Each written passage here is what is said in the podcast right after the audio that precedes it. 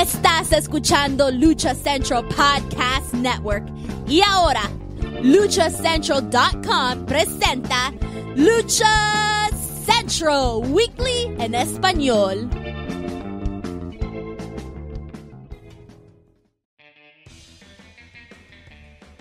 Amigos de luchacentral.com de México y Estados Unidos, sean bienvenidos a una nueva emisión de Lucha Central Weekly en español. Yo soy su anfitrión Pep Carrera y desde el Ciudad de México tengo el gusto de presentar a mis compañeros amigos. Primero las damas, en esta esquina la única y original arenera a nivel plata y oro, Daniela la suavecita Herrerías Mana, bienvenida. Oye, es el primer, el primer programa del año, la verdad es que mucha cosa que contar. Yo vengo recién aterrizando porque pues es que fuimos a grabar unos videos ahí para OnlyFans con Carelli y compañía, entonces pues bueno, ya estamos de vuelta justo para este programa que se va a poner muy bueno. Con eso me estás diciendo que ya tienes tu línea de edredones igual Carelli Ruiz. Así es, es correcto. Ya, yo, yo estaba ahí asistiendo, ya ves que ya hacemos sesiones para OnlyFans con luchadoras, entonces estoy convenciendo a Carelli de que se ponga máscara de lucha libre. Con eso que ya cualquiera se pone una, pues hay que convencerla. Eso que ni qué. Pero como lo mencionas, Dani, este es el primer podcast del año de Lucha Central con la edición 135. Y mira quién nos acompaña. Nos acompaña el amo y señor de la calle de Lucerna, Manuel Méndez, Manuel Extremo. Bienvenido, amigo. Creo que desde octubre no te teníamos aquí con nosotros.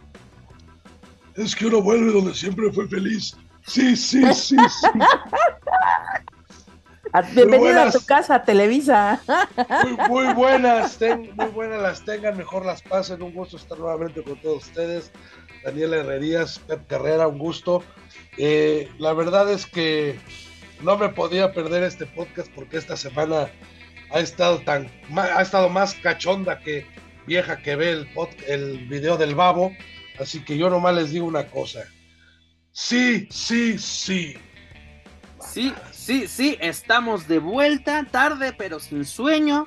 Y pues señores, iniciamos este mes, nosotros iniciamos el mes y el año con nuestro programa 135 y ya lo saben amigos, este programa está lleno de información, análisis, debate y uno que otro chisme del ámbito luchístico tanto nacional como internacional. Pero antes de comenzar, amigos, escuchas, rápidamente les comento y estoy obligado a decirles esto, que las opiniones vertidas en este programa son exclusivas y responsables de quienes las emiten y no representan necesariamente el pensamiento de Lucha Central y Más Republic. Dicho esto, Comencemos edición 135 Lucha Central Weekly. El regreso, señores. ¿Qué semanas hemos tenido? Tuvimos un cierre del año interesante y un inicio del año bastante interesante. ¿Y quién quiere dar la campanada en este 2023? Pues nada más y nada menos que Lucha Libre AAA. Porque lo primero que hace este año, además de que ya nos había anunciado este, su primera cartelera que va a ser este 21 de enero, este sábado, la, la, comentaremos más adelante, pero nos dieron muchos puntos con una conferencia de prensa esta semana. ¿Y qué pasó? Primero, primer punto en la, en la lista, pues que ya se estrenó por fin después de tanto tiempo el proyecto de Marvel Lucha Libre Edition a través de la plataforma de streaming de Disney Plus, porque no es Plus, es Plus, porque es que nos, regañan si no, lo, si no lo decimos bien. Y pues bueno, son, si no me equivoco, son 5 episodios, son 18 minutos, son muy cortos. La verdad, yo ya vi dos, no, no tengo la oportunidad de ver todo todo esto, que ya después de ver este proyecto, digo, todo lo que hicieron a través de la, de la infumable gira de la lucha por la identidad de México, dices, tiene, tiene lógica todo lo que hicieron, porque te, acuerdas, Dani, te acuerdas, Manuel, que cuando comentábamos estas funciones, decíamos que como que no, no le encontramos la trama, no le encontramos el sentido a estas luchas. Bueno, estaban ya, llevando un pues proyecto. tampoco se la encontré en la serie, pero bueno, tú sí. Pero por lo menos se justifica, Dani. Y aparte, a mí se me hizo un proyecto interesante, pero dos cosas. Uno, muy tardío. Esto inició en, el 2020, el año de la pandemia.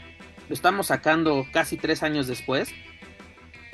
Y dos, va creo que ahorita dirigido al público equivocado. ¿Por qué? ¿A qué me refiero esto? Porque ahorita este producto solo está disponible para Latinoamérica, cuando yo creo que el target principal y donde puede funcionar perfectamente es en el mercado de los Estados Unidos. Pero ahorita no está disponible, no sé la, razón por la cual todavía no se ha liberado para, para otras regiones de que no sea Latinoamérica. Pero, este, ¿qué opinión tienes al respecto? Iniciamos con, con las damas. Daniel Herrerías, Marvel Lucha Libre Edition. Tú yo creo que ya tuviste la oportunidad de verlo completo. Ya, ya me lo chuté todo. Solamente aguanté eh, con audio un capítulo. La verdad es que, eh, híjole, ¿cómo decirlo? Bravo para Netflix, digo, bravo para Disney, que se aventó a hacer una serie. La verdad es que bravo también para Alejandro Montes y compañía, que son seguramente quienes cerraron esta, esta negociación. La verdad es que la calidad del contenido es muy buena. Desgraciadamente el guion es una mierda. No hay, o sea, no hay pies y cabeza. Tal, cual como veíamos las luchas es exactamente lo mismo. La especie de falso documental o no sé qué crónica de qué cosa o no entiendo qué es un bodrio ahí muy extraño.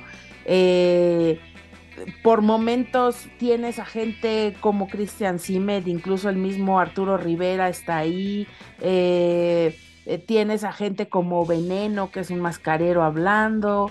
Tienes al mismo Dorian pero hablan desde la ficción misma que se genera a partir de un torneo que existe pero no existe, porque los personajes existen pero no existen, o sea, no ni se integran, entonces es como una cosa, eh, no sé, yo en mi tiempo no me tocó ver Underground, supongo que es más o menos lo mismo. No, para nada, Dani. Es algo, no, no, no, a ver, un momento, espera, espera, espera, antes de que antes de que te pongas acá a defender Underground. No, Underground no estoy hablando ni, ni producción, ni historias, ni nada, sino que es un tema paralelo a AAA, pero que no es contenido de mm. las luchas de AAA, a eso me refiero. Sí, sí, porque no, parámetro no hay absolutamente ninguno de, de, comparación, absolutamente ninguno. Entonces, esto de verdad se vuelve de hueva.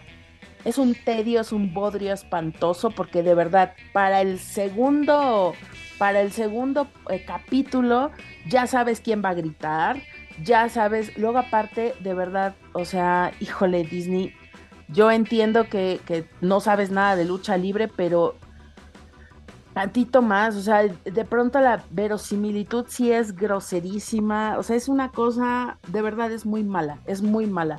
O sea, en cuanto a, a la cámara, pues obviamente está perfecto grabado, eh, todo está muy bonito, los entrecortes, las cortinillas o como le quieran decir, está visualmente es agradable, pero realmente el contenido es, hagan de cuenta que son estas papitas abritas pirata que las abres y trae 30% menos de lo que dice la bolsa y de verdad, ya para el tercer capítulo ya eso ya es inmamable. O sea, ya no hay manera de verlo. Yo me lo aventé los siguientes capítulos, adelantándolo cada 10 segundos para ver quién salía y qué decía. Absolutamente irrelevante. Eh, creo, Pep, definitivamente que el timing es lo que mató a este proyecto. Porque si esto hubiera salido hace un año, entonces hubiera tenido toda coherencia y toda relación y entonces hubieras hecho el enganche con la gente para poder consumir este producto. Ahora, también lo pongo desde la parte de la producción, qué puede ser y, por qué puede haber resultado este asunto así. Porque bueno, cerraron la negociación, tenían que generar el contenido, el contenido se generó durante la gira del año pasado para generar este producto y ahora sí, vender este producto ya con una historia, pero Dani, ya con algo creado a otras partes del mundo, a donde lo van a llegar a ver en Disney. O estas luchas que hemos visto a, través de, esta serie de, de Marvel Lucha Libre Edition, se grabaron en 2021 como tú dices, esto tenía que haber salido en 2022. Sale hasta, dos, hasta iniciando 2023 perdiste mucho tiempo y sobre todo con el hype que tuvimos de series. Y lo comentábamos en ese momento. Estaba la serie de Loki, ¿no? Te mucho en sacar el personaje del engañoso precisamente en tus funciones. Dices, ahí estás perdiendo un, timing muy importante o un gancho. Porque desde que se anunció el proyecto, se inundaron las tiendas de, de mercancía, ya sea departamentales o de supermercado. Había productos de Marvel Lucha Libre Edition hasta ah, los, Funko tuvieron su auge. Ahorita ya incluso los encuentras algunos ya en, en remates. Yo creo que mm, es un gran negocio para AAA, sí. Pero creo que no lo llevaron de la mejor manera. a ver, en me lleva los chamaquito. No, para nada. Yo felicito totalmente al departamento de marketing. Porque ahorita todo lo que vamos a hablar se llevaron las palmas. Pero Manuel Extremo, ¿Tú has tenido la oportunidad de ver este proyecto o de lo que has visto, tanto como de las luchas, los personajes y de todo lo que ha salido del mercado? ¿Cómo ves este proyecto de Marvel Lucha Libre Edition? Mira, para empezar hay que ver hacia qué público va dirigido. Obviamente niños, que esto va para los niños. Exactamente, y para fans de, de Marvel, ¿no? Para los que han seguido desde el inicio de los tiempos de los cómics y todas las películas. La gente que le gusta la lucha libre mexicana evidentemente va, a aburrirse porque es lucha, pero no lucha, pero eh, sin el rudeo, sin la victimización del técnico.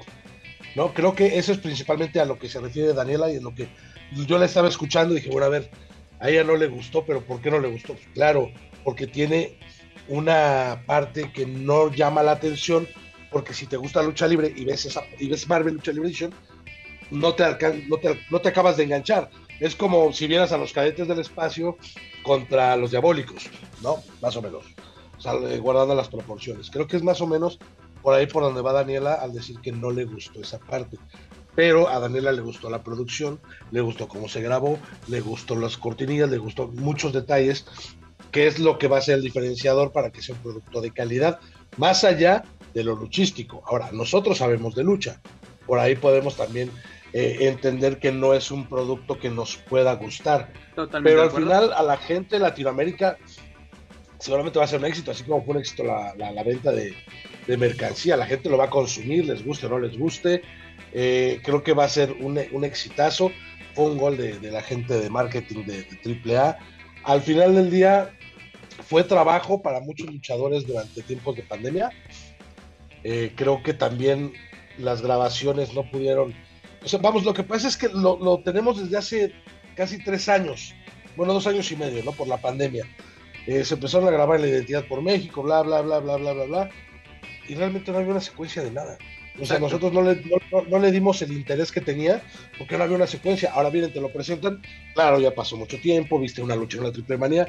Vamos, no lo tenemos tan familiarizado. Yo, creo que, fíjate, eh, se supone que en el Aparte los nombres, de verdad, yo sé que a los creativos les encanta la marihuana, pero de veras, si no la controlan, no la fumen. En buena onda, o sea, cosas que no tienen sentido ni razón de ser, o es que está muy americanizado al punto los superhéroes y por eso no se logra, o en mi caso yo no me logro enganchar porque no tengo esta eh, familiaridad o no crecí siendo parte, por ejemplo, ya de, de los cómics, o es decir, sí hay una tradición muy antigua del consumo de revistas y cómics en México, pero yo creo que a partir de los noventas o de los dos miles es que se hizo mucho más eh, la gente muy eh, como muy afecta o demasiado arraigada a estas eh, películas e historias de, de, superhéroes, ¿no? Porque también el cine comenzó a, a explotar en demasía este tipo de temas. Entonces, es claro que no está hecho para un público mayor quizá de 25 años. Yo estaría apostando para niños de 8 a quizá 20, 22 años, que sean fanáticos de la lucha o que les guste la lucha o que tengan alguna eh, colección en Funcos, no sé, es decir, darle un soporte a la mercadotecnia que ya está fuera, también creo eso, y volvemos a lo mismo, yo siento que, eh, digo, al final creo que AAA nos ha dado cátedra de lo que es trabajar con, con, gente especializada. En este aspecto la mercadotecnia está clarísimo. Yo siento esto más como un catálogo de oferta de lo que puede dar como producto AAA junto con Marvel y que esto sirva para vender otro tipo de shows que puede ir o no dentro de una triple manía o no, porque eso también, eh, la parte de la narración, ay Dios mío, de veras, o sea, un momento en el que hablaban de la lucha dentro de triple manía, pero entonces era el torneo que existía, pero que no existía, o sea, entiendo la parte en la que es ficción dentro del torneo de ficción de Marvel para poder explicar eh, la raíz de los personajes. Esa parte a mí me queda muy claro, pues ellos están vendiendo las historias de cada uno de los personajes y a través de las luchas que se grabaron tratan de dar coherencia y sentido a estos personajes. Eso sí me queda muy claro. el, el, problema no es el qué, porque el qué está bien realizado. El problema es el cómo se fue desarrollando. O sea, de pronto metes a gente como Christian Simet que te aporta datos buenísimos, muy interesantes, históricos, que tienes a gente muy valiosa. Y la tienes historia de del, del, famoso veto a las luchadoras, eso también fue un dato bastante interesante. Ese, mira, y, te, meten de cajón a, la estrella cósmica, así como que pierde, así como que el fuerte. Metes a, metes a la señora Irma y de pronto metes a esto que no tiene ni pies ni Es decir, eh, insisto, se llevan dos tiempos y dos, dos realidades o dos eh, directrices en el, en el producto, porque uno es totalmente ficción y lo otro es lo que realmente sucedió en la historia de la lucha libre mexicana. Entonces, creo que es esa parte que se siente como que está como que se quiere meter con calzador a los personajes dentro de la historia de la lucha libre mexicana y creo que eso no tendría ninguna razón de ser ni ninguna necesidad de hacerse. Porque incluso si tú juegas con un universo alterno en el que Dorian sea el super director de la super empresa transglobal trans, trans, trans, trans, ¿no? la gente te lo va a creer porque estás comprando este tipo de productos y personajes e incluso si esa lucha no existiera dentro del universo de la lucha libre mexicana, pues no habría ningún problema. Creo que ese es el punto quizá donde hace ruido para los mexicanos, obviamente para los extranjeros, si de por sí están confundidos con qué demonios es la lucha libre mexicana, esto es como un atole con el que se van a terminar de confundir aún más. O sea, ahí la gente ya no va a saber qué es ficción y qué es realidad. Para dejar eh, en descansar en paz por esta semana el tema de Marvel, ¿sabes dónde AAA eh, le atinó perfectamente con una fórmula similar en el videojuego de AAA? Cómo inicia precisamente explicándote qué es la lucha libre mexicana, qué son los rudos y técnicos, toda esta, esta eterna batalla entre el bien y el mal, yo creo que esa fue una, una, acertada forma de darle la introducción a la gente que no sea fanática de la lucha libre o de AAA en, en especial. Yo creo que esa fue una muy buena manera. Digo, Marvel para mí se me hace un buen, un, buen proyecto, pero llegó tarde a la fiesta. Mira, yo creo que ahí eh, es falta de pericia tanto de la gente que elabora el guion como de quien se encarga de hacer la producción. ¿Por qué? Porque creo que material tenían para aventar para arriba. Las locaciones y las veces que se grabaron no fueron una. De pronto sí tenían cosas muy absurdas como, oh, el, departamento de producción son muy buenos y logró capturar, es como de, ay, no mamen. Pero entiendo que eso es parte del imaginario colectivo y de lo que es normal dentro de la ficción del cómic. Por eso no puedo decir nada de si es verosímil o no. Pero sí tiene unas cosas que es como de, es, es, muy, es, es, brinca demasiado. Y volvemos a lo mismo. Puedes, puedes, porque eh, eh, Black Panther ahora nos lo demostró con su personaje salido, literalmente se lo sacaron del agua, ¿no? Es lo mismo, ellos en ningún momento 100% dijeron, ah, es Quetzalcoatl o ah, es Kukulcán o ah, sí, simplemente hicieron una leve referencia y llevaron el personaje por su propia construcción. Una buena adaptación, en, lo que yo creo que debe de preocuparse más el producto. Pero cambiando de Esperemos que no haya una segunda temporada, es lo único que espero. Y si sí, eh, que por favor les paguen más a los guionistas y a los Ahora, ahora por eso, Dani, ahora por eso tendremos segunda temporada o segunda parte de este proyecto. Pero Manuel Extremo, siguiendo con la minuta de lo sucedido en esta conferencia de prensa que fue pues encabezada por Dorian Roldán. ¿Cómo vemos la relación de AAA con el ejército mexicano? ¿no? Porque hasta nos anuncian una función especial la cual no va a ser abierta al público, o sea, los fans lleguen a la fregada, pero va a ser este, grabada y transmitida en alguna de las plataformas con las cuales AAA tenga su convenio, dígase TV Azteca, Multimedios, Fight, este, Space, etcétera. ¿Cómo ves la relación? Porque ahora sí, hasta en la sopa tenemos al ejército, me lo encuentro eh, en camino a casa, en, el subterráneo, en el morso sistema colectivo Metro, y ahora también en lucha libre AAA nada más para terminar con el tema de, Marvel. Adelante. La gente, la gente de, Disney, o Disney, como, como le quieras decir, es muy celosa. Ellos traen su gente para todo. Y te lo digo porque ahorita yo estoy en negociaciones con ellos para una campaña de publicidad eh, con algunos murales, pero es yo hago todo, o sea, ellos hacen todo. Viene gente de Disney México hacerte hasta los permisos a la delegación, o sea, ellos tienen el control absoluto de todo, entonces quizás por ahí pueda ser que al no tener una identificación plena y total con la lucha libre mexicana, haya salido este producto. Oye, pero si estás diciendo que, en Disney México, a menos que en Disney México todos los que trabajen sean americanos o, norteamericanos o alemanes o ingleses. Pero muy americanizados, ¿eh? eso sí, muy americanizados. Bueno, pero entonces te consigues, te consigues alguien que, te puede explicar, o sea, te puede, necesitas forzos, o sea, es como si yo mexicano quiero ir a hacer una serie a Estados Unidos y yo sin tener ningún conocimiento de absolutamente nada, pero tengo los permisos, voy y hablo de, este, no sé, de los inmigrantes, ¿no? Eh, americanos o como sea. Y, güey, necesitas una referencia a fuerza, a fuerza, a fuerza, a fuerza. O sea, no es justificación decir que vengan de fuera. O sea, eso... No, no, no, no es justificación, pero por ahí se puede entender el hecho de... ¿Sabes que Ni siquiera es como desconocimiento del tema, más bien es, una mezcla entre la ficción de, la, de, los cómics, la creación de los personajes y la lucha libre. O sea, la lucha libre la metieron a huevo dentro del tema de, los cómics. Yo, yo, sabes cuál creo, cómo queda esto, uh, Manuel y, Dani. Eh, aplican literal, Disney aplica literalmente la de el que paga manda. Así de simple. Exactamente, exactamente. Al final lo que tiene que pesar más es la venta del personaje, que eso se enfoca. y, en eso estoy, y en eso estoy totalmente fabuloso, porque por ejemplo hay momentos en los que vale mucho, insisto, valor de producción, valor visual es altísimo. Hay por momentos eh, cosas, eso también me pareció tristísimo y es un grave problema de guion cuando al final de los cinco capítulos tienes que explicar el final de todos porque eres incapaz de mostrarlo visualmente.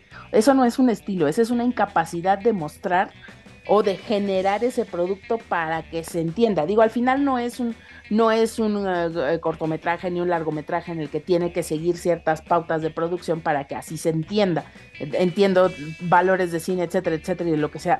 Pero sí es muy, eh, vamos, es muy pobre que eh, te dura todo el capítulo y metes cosas que la verdad hubo algunas que son absolutamente innecesarias. Y también títulos nobiliarios ahí que decía, ¿a poco? ¿De veras? Mira, qué novedad. Y que al final termines explicándolo con dos renglones lo que tuviste 18 minutos para desarrollar. Entonces sí es también como, vamos a dar, supongo que habrá más eh, más opción y estaría bueno que la gente, si es que aquí en Spotify pueden dejar comentarios, pues que dejen comentarios o que manden comentarios de qué le parece a la gente lo que está escuchando, digo, lo que está viendo y, ver si comentan, porque a lo mejor nosotros tenemos una idea lo, de lo que estamos diciendo, pero a lo mejor a la gente le mamó y nosotros somos una bola de pende. Aparte de eso, Totalmente... Franco Escamilla, te quiero, te amo, te adoro, pero no vales verga hablando de lucha libre. O sea, la neta, al señor no sé quién verga le dirigió. No, no, se me hizo mal trabajo, Dani. la verdad, no, se me hizo mal trabajo. Es que volvemos a lo mismo, es meter a Omar Chaparro a que haga doblaje. Güey, no es la gente, no da la intención. Sus monólogos están muy chingones o su stand-up está muy chingón, pero una cosa es subir y hacer chistes pendejos y otra cosa es venir y darle intención a un producto de esta magnitud. El señor tiene todo el foco del mundo, sabe lo que hace perfectamente, pero aquí también es otra de las cosas que vamos a ocupar a un cabrón que tenga mucho foco, que sea muy chingón, va, pero también entró como puto calizador. Bueno, es la fórmula que ha llevado, no sé si Disney, pero por lo menos lo que nos ha acostumbrado AAA. No, no por nada metió a Fallback eh, a Triple Manía, pero bueno, esos son otros temas. Manuel, como te preguntaba, Ejército Mexicano ejército mexicano, pues mira, me recordó a toda la campaña que ha hecho WWE este, con, con el... Tributo a las tropas. tributo a las tropas y todo eso. Creo que está bien. Mira, eh, yo desconozco el tema del ejército, qué tantos eventos puedan tener, qué tantas alianzas puedan tener, pero hacerles una función a ellos creo que es merecido porque la labor que ellos hacen es una labor titánica en todos los sentidos, tan así que andan en el metro, ¿no? Pero bueno, ese es otro tema. Eso del metro es un tema en el cual no me quiero meter porque voy a decir un montón de groserías. Pero eh, qué bueno que qué bueno que se haga al final. Eh, los han usado para sus triplemanías, o sea, usaron ya los aviones en las triplemanías al aire libre en Tijuana y en, y en Monterrey. Le da también un valor agregado a la función. En México nos hace falta ese patriotismo que tienen en Estados Unidos, que a mí me encanta, que en un Super Bowl cantan el, el himno y después el, ¿cómo se llama? ¿El American qué? Beautiful. El American Beautiful, que aparte le meten un feeling y, y toda la gente se emociona y se le salen las lágrimas y la mano en el corazón. Ese patriotismo creo que hace falta en México. Triple A se atrevió a meter el Ejército Nacional desde el Mundial de Lucha Libre, lo ha estado usando continuamente. Eh, puede ser aburrido o no, como tú quieras. Eh, una vez tuvieron que usar dos veces el himno nacional, creo que ese es un tema Triple Manía 25. Muy, muy delicado, sí, pero por un tema de tiempos. Este, desconozco muy bien y creo que ahí el ejército mexicano tendría que asesorar perfectamente a la gente de AAA si es correcto que durante el himno se salude así, porque yo ya no veo que lo hagan. Mira, en, en este caso, y de rápidamente. te años que va a la escuela, no lo Te sé. comento, este, mi estimado Manuel. A mí sí me preocupa mucho eso, de que están en el himno nacional y la gente saludando. Es, es, es el saludo a la bandera. Se Sí. hace cuando entra. Mira, lo hicimos seis años en primaria y tres años en secundaria. Todos los benditos lunes. Y no los que aprendieron. fueron. los Dani, que entraron. Y aparte tuvimos una clase, creo que a todos nos tocó una clase, no sé si hoy en día siga vigente esta materia, que se llama civismo. Que ahí nos enseñaban el respeto a, los a los lábaros patrios. Entonces, ahí sí, me, como dices, este Manuel, le diste al clavo en un buen punto. Creo que AAA sí te tiene que asesorar muy bien, o el ejército mexicano tiene que asesorar muy bien a, a- a- a, pues a todo el mundo que participe en, en la producción de este evento, o por lo menos en, en- en lo que entonación, presentación de bandera se refiere, porque si lo vamos a hacer, lo vamos a hacer bien. Porque no, solo lo hemos visto en AAA, lo hemos visto en la Liga Mexicana de Fútbol, lo hemos visto en el Consejo Mundial, así que están saludando en el himno. Dices, el público que lo haga, adelante. Ahí demuestras qué tanto aprendiste literalmente en todos esos lunes de, de, de cosas más, de labores, de labores patrios. Pero bueno, Dani, ¿tú cómo ves esto? O sea, ¿cómo ves que es esto así de que uno ya sea parte, pues integral, yo creo que casi casi vamos a tener el himno nacional en todas las funciones? Y además una función especial, se me hace bueno también, o sea, de que si se va a hacer una participación, pues yo creo que es un intercambio, ¿no? De tú me prestas a tu banda de guerra, yo te puedo hacer una función, no hay ningún ningún problema, ¿no? Como este proyecto que tiene precisamente WWE desde, desde 2002, precisamente tras el ataque a las Torres Gemelas, cuando las tropas de Estados Unidos fueron a Afganistán e Irak, que les hacían precisamente estas funciones especiales llamadas el tributo a las tropas. Pues yo solo espero que la función no la vayan a hacer allá a Badiraguato y ya con eso ya estamos del otro lado, ¿verdad? Sería lo más di- divertido con esto. Y pues sí, estaría padre, ¿no? Que no fuera de esa manera. Y este, nada más. Saludos a todos en Estados Unidos, en especial a la gente de la DEA. Besitos. Y ya. Ay, Dani. Hablando de, temas internacionales y que Manuel Extremo dio, dio entrada a ello, pues que también nos presenta Lucha Libre AAA. Yo creo que es un tema y un proyecto bastante interesante, que es la cuarta edición de la Lucha Libre World Cup, la cual se va a llevar a cabo el próximo 19 de marzo en Guadalajara, Jalisco. Uno regresa a este torneo después de seis años, si no me equivoco. El último creo que fue en, en Tokio, precisamente. en la- 2018. Di- 17, no, 17 fue la última edición ¿17? donde, sí, 17 donde Psycho Clan y Pagano resultaron ganadores tras superar al equipo de Noah. Te, te digo que este se llevó a cabo en Tokio. Las primeras ediciones fueron en 2015, Palacio de los Deportes, Ciudad de México, y 2006, tanto en Puebla como en Ciudad de México, teniendo la gran final en el Palacio de los Deportes, como lo menciono, Psycho Clan y Pagano. En, do- en octubre de 2017 este, se llevaron el, el triunfo trayendo el, trofeo a México. Bueno, tenemos una nueva edición, la cuarta sería, y pues nos presentan, digo, esto es un, eh, me gusta eso porque va a haber, este, mira, rápidamente les comento, aquí lo tengo. Mira, va a haber para este, va a haber un va a haber dos equipos mexicanos, dos equipos japoneses, un canadiense, un estadounidense, un latinoamericano y uno del resto del mundo. Y el primer equipo mexicano, es eh, el- un equipo mexicano confirmado, es por el megacampeón Hijo del Vikingo, Psycho Clan y nada más y nada menos que el mexicanísimo Alberto el Patrón. Dani, ¿cómo recibimos esta noticia? Uno, el regreso de la lucha libre World Cup. Dos, el regreso del patrón a la caravana estelar. No, pues el patrón muy a toda madre. Lástima que todos los que dejó de, sin trabajo allí en Nación, ¿verdad? Eh, ¿Qué te digo de Se Nación? viene otro podcast con Roberto Martínez. Y me habló Dorian y me dijo, te necesito. Sí, Con, sí, sí, porque con solo Roberto tú Martínez, llenas". ¿para qué? Seguramente lo va a entrevistar Hugo Sabinovich en la, en, en la segunda canonización de No, Patrón. Dani, ¿tú no, no viste o escuchaste ese podcast con Roberto No, Martínez? yo la verdad por salud mental trato de no escuchar las Mm, entrevistas mira, del patrón porque hagan caso, me hagan quiero y me valoro un poco. Hagan caso a Daniel Herrerías. La verdad, si ustedes no han escuchado o visto este que comentamos eh, Manuel y yo, no lo hagan, neta, sí de salud mental, porque eso de que, mira, que digas, yo llené la Arena México, que te lo crea quien quieras. Ahora sí, que yo, yo solito llenaba la Arena México. ¿No? Digo, ahora sí, ni Místico, ni el perro aguayo, que en un mismo día llenaron la Arena México dos veces. Estaban así de, de, pues, ¿cómo decirlo? En el 2000 Hablando la Arena México, la, en el 2000 la Arena México la llenó Shocker, junto con los guapos, junto con Pierrot, los boricuas, después los guerreros este, del Atlántico, los guerreros infernales contra los infernales, y después llegó Místico y la llenó, y Alberto llegó como dos caras junior, pero nunca fue, o sea, más allá de las Torres Gemelas, nunca fue alguien que, que, que- que se diera a notar o que fue un referente al Consejo Mundial. Yo O recuerdo ah, muchísimo, perdón, un- una función sí, sí, sí. que fui al, al consejo y estaba programado él. Me acuerdo mucho porque normalmente lo veía yo en la López Mateos, en, en Naucalpan, ahí era donde lo veía. Y de pronto, estoy hablando 2007, 2009, una cosa por ahí.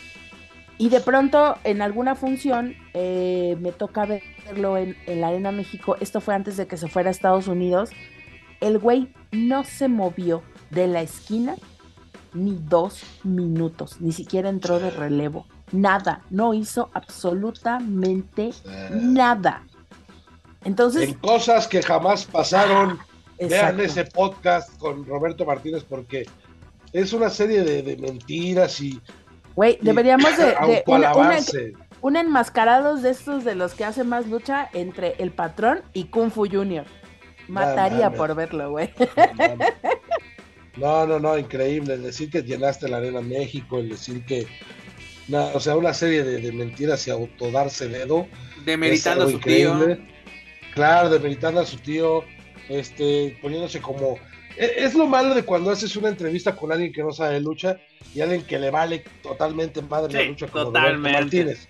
Porque lo haces a tu manera y le dices, no, sí, esto, lo otro, yo soy aquel. Entonces Roberto lo único que hace es sacar los clips, los pone y ya está, ¿no? Él, él monetiza, Roberto gana. Aquí que- que ganó fue Roberto, pero quien conoce la realidad, a ver, nunca llenó la Arena México, nunca fue un referente en AAA, en AAA nunca estelarizó una lucha, nunca, nunca. Su debut fue contra los consagrados y fue un debut muy frío. Vamos, es muy buen luchador, tiene un conocimiento de artes marciales increíble en su etapa en Deep en Japón antes de debutar a la lucha mexicana, fue muy exitoso. La verdad perdió el piso completamente y se comió el personaje, yo no sé. Pero bueno, regresa en este World Cup. Eh, como que un referente de México, o sea, Aparte, vamos, están está llamando. Oye, y, quemada. al- y la neta, ¿me estás diciendo que Alberto es mejor que Bandido?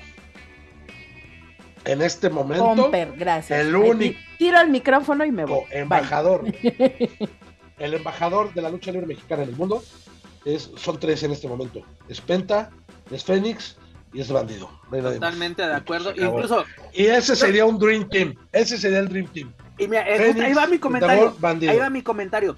Es que son las Dream Match, llamando- pero de Sabinovich. Están llamando esto a Vikingo, Psycho y Alberto. Están llamando el Dream Team. El Dream Team, yo que sepa, fue el que ganó precisamente la primera edición en mayo del 2015. Que es, era Alberto precisamente, Místesis hoy nuevamente Místico y Rey Misterio.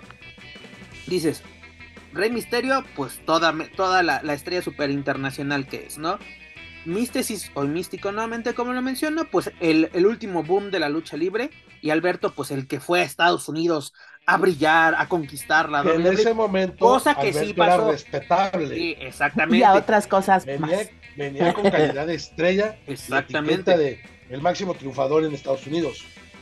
Y después, ¿qué pasó? Nada. Nu- Nunca vendió boletos. Por ejemplo, la, la máxima. yo- Y aquí ahorita tampoco, por eso Nación ya se fue a la chingada otra vez. ya, ya van a poner box a la hora de Nación en imagen televisión. Pero te digo, Junta o sea, más gente un perro atropellado que las a mí, a mí se me hace muy buen proyecto.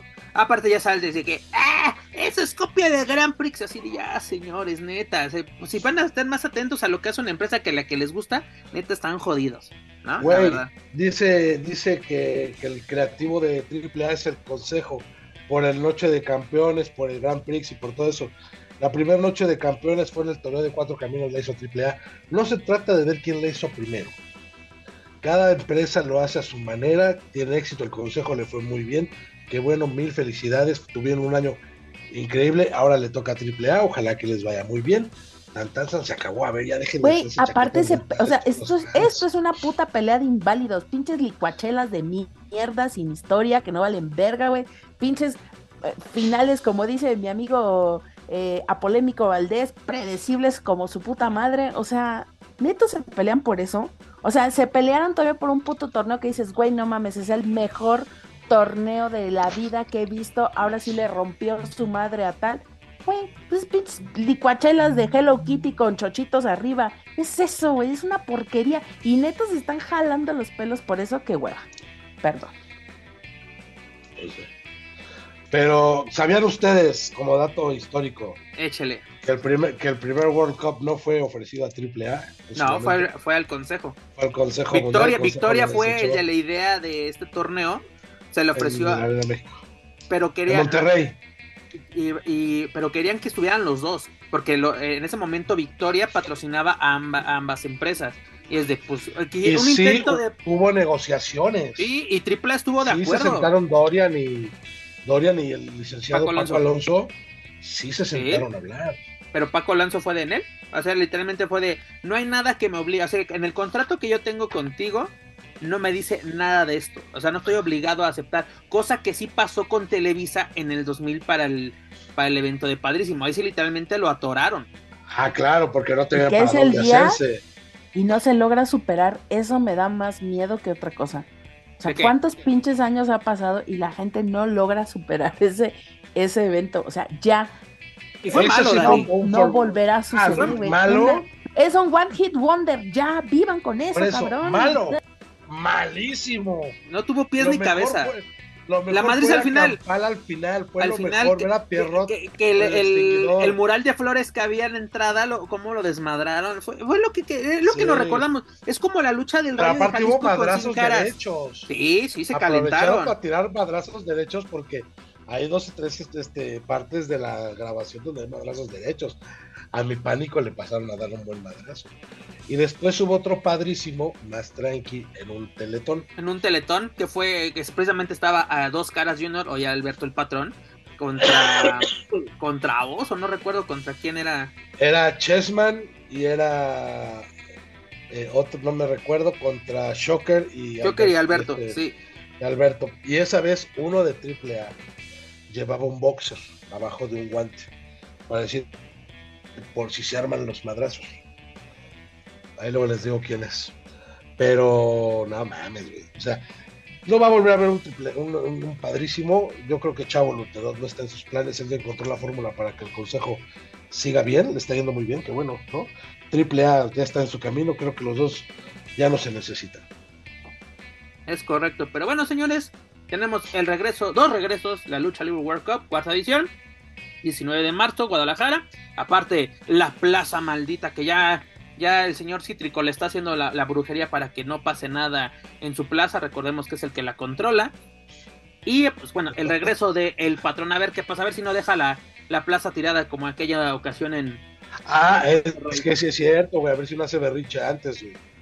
Porque acuérdate que dejó literalmente a horas del evento que era un homenaje, era, sí, eh, no, era eh, Héroes Inmortales, ¿no? Precisamente dejó tirada la plaza, iba por el medio campeonato, creo, si no me, si no me equivoco. Pero bueno, Que vamos a tener también otro anuncio importante por parte de AAA. ¿Qué pasó? El año pasado tuvimos el 30 aniversario, la gira del 30 aniversario y tuvimos tres triple manías para triple manía 30. Pues señores, la fórmula se repite y vamos a tener tres ediciones para triple manía 31.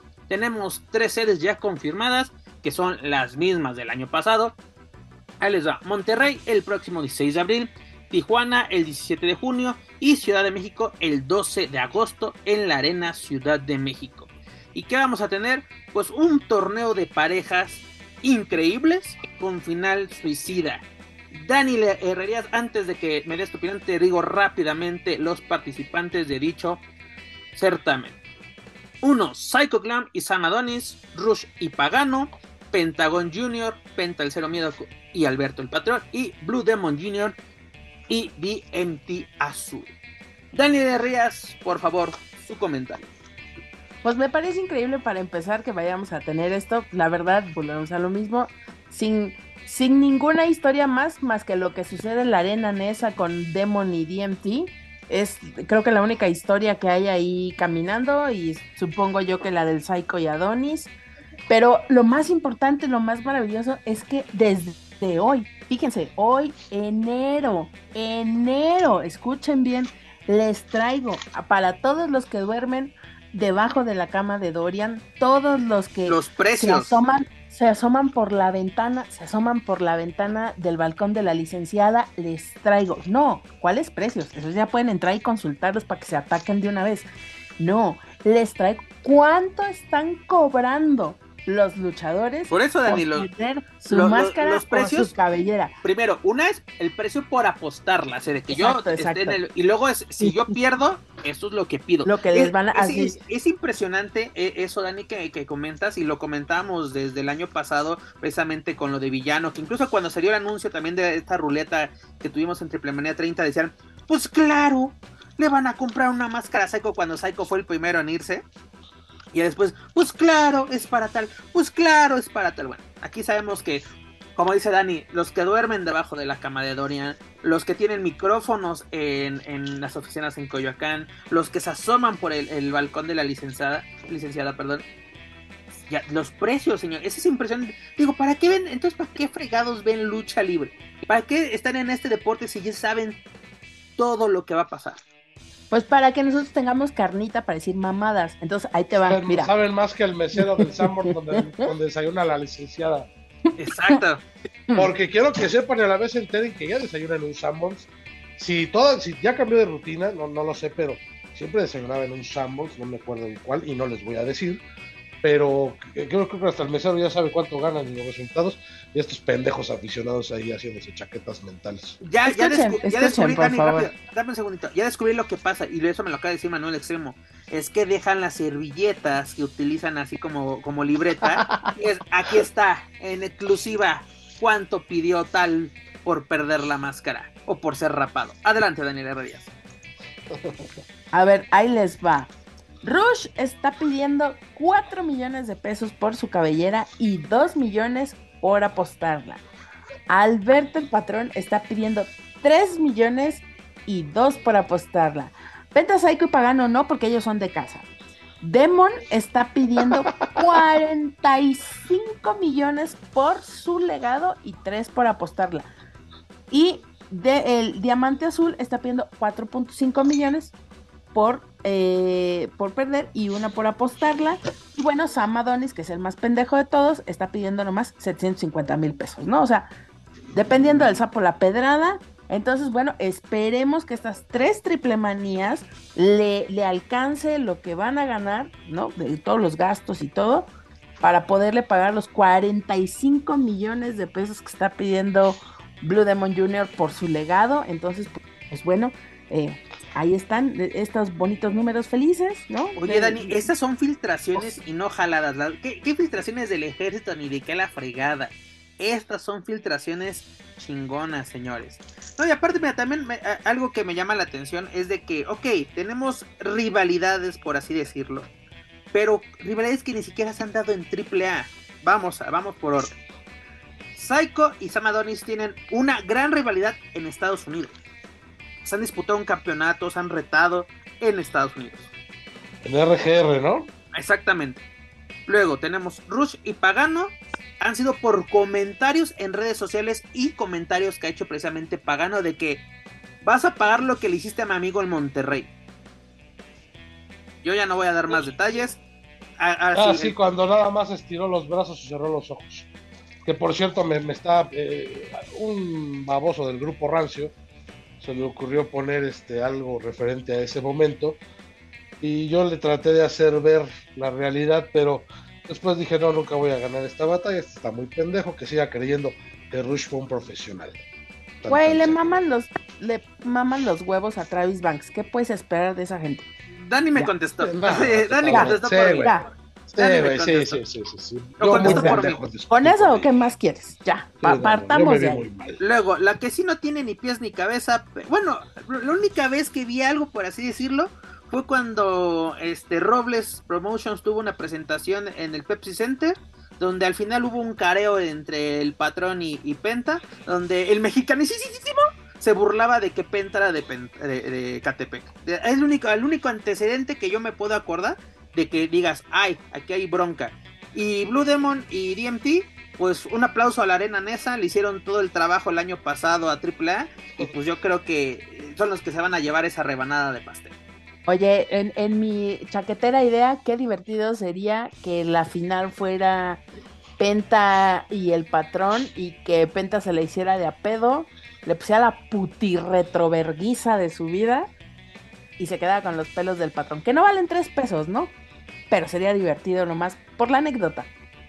Oigan, y rápidamente, ¿A ustedes les gustó lo del año pasado que tuviéramos tres triple manías? Sabemos que esto no fue nada novedoso. Antonio Peña lo llegó a hacer desde la segunda edición hasta la cuarta, si no me equivoco, de que triple manía 1, triple manía 2, triple manía 3, así de que una en Tijuana, otra en Ciudad Madero, otra así. Pero les gustó este formato de que triple manía. Yo pensé que cuando, porque antes de esta conferencia de prensa era del run run de, de triple manía en Guadalajara. Dije, ah, eso suena bastante interesante. No, pues resultó que es Monterrey, Tijuana y Ciudad de México, igual que el año pasado. Y déjame decirte, Monterrey y Tijuana, pésimas entradas. Pues es que ese tipo de negocios se cierran por contratos de varios años. Yo creo que aunque no haya sido rentable, pues ya estaba pactado para una cierta cantidad de tiempo. En Monterrey y Tijuana no repiten sede, Dani. Ahorita te digo bien dónde son las sedes. Mira, las sedes, dame un segundito. Ah, mira, aquí en Monterrey es el estadio móvil, no sé cuál sea, no sé si. Es el de los sultanes. Ah, ya le cambiaron el nombre, entonces sí son las mismas, perdón. Es, es, eh, My Bad, My Bad, sí son las mismas eh, las sedes, porque mira, es el estadio móvil, que es el de los sultanes, el estadio caliente, el estadio de los cholos y la arena Ciudad de México. Sí, perdónenme, señores, son las mismas sedes. Dani, tienes toda la razón, de seguro fueron contratos así multianuales. No, pero ¿saben qué? ¿Saben qué? Y yo se los digo honestamente, yo creo que sí fue rentable, tanto en taquilla, eh, no, creo que haya salido con pérdidas, pero en la parte comercial fue muy rentable, muy, muy rentable. Tan así que lo están volviendo a hacer. Este. Sí, fue bueno, o sea, fue, fue, benéfico para ellos porque económicamente les fue bien. No van a volver a hacer algo que no les funcionó, o sea, si no, pues vayan y pobres del promotor de Ciudad Madero que siempre que van meten 300 personas. Ese sí pierde para que veas. Eh, bueno, acá, la, acá la, cosa, acá la cosa tal vez sea que es un tema que creo que sí me gustaría que pudiéramos eh, discutir entre, aquí. El, eh, ¿Por qué? Porque realmente de todo lo que se presentó y de las rivalidades y todo este tema es como ¿por qué traer rivalidades que están por fuera? ¿Por qué hacer cosas que no dan lucimiento para tu gente de casa? Y creo que ahí sí hay un meollo que podríamos platicar. Pues eh, llegamos... que te interrumpa, pero tú te voy a responder con tu misma respuesta que me diste. yo lo sé, yo sé lo que te estoy diciendo, pero a lo que voy es expongamos ese ese sí, ese tema está chingón. Ese problema, porque es un problema real. te digo lo que me dijiste es de AAA ya no le interesa hacer estrellas. Ya no le interesa. Y eso me lo dijiste después de Triple Manía 30 en Ciudad de México. Ya cuando este Penta tenía la máscara del villano en sus manos. El, programa siguiente, si no me equivoco, lo que me dijiste. Y es de, te doy toda la razón porque es de, ahorita tienes material en casa que puedes sacar. A ver, ¿dónde dejamos el villanito contra Octagon Junior.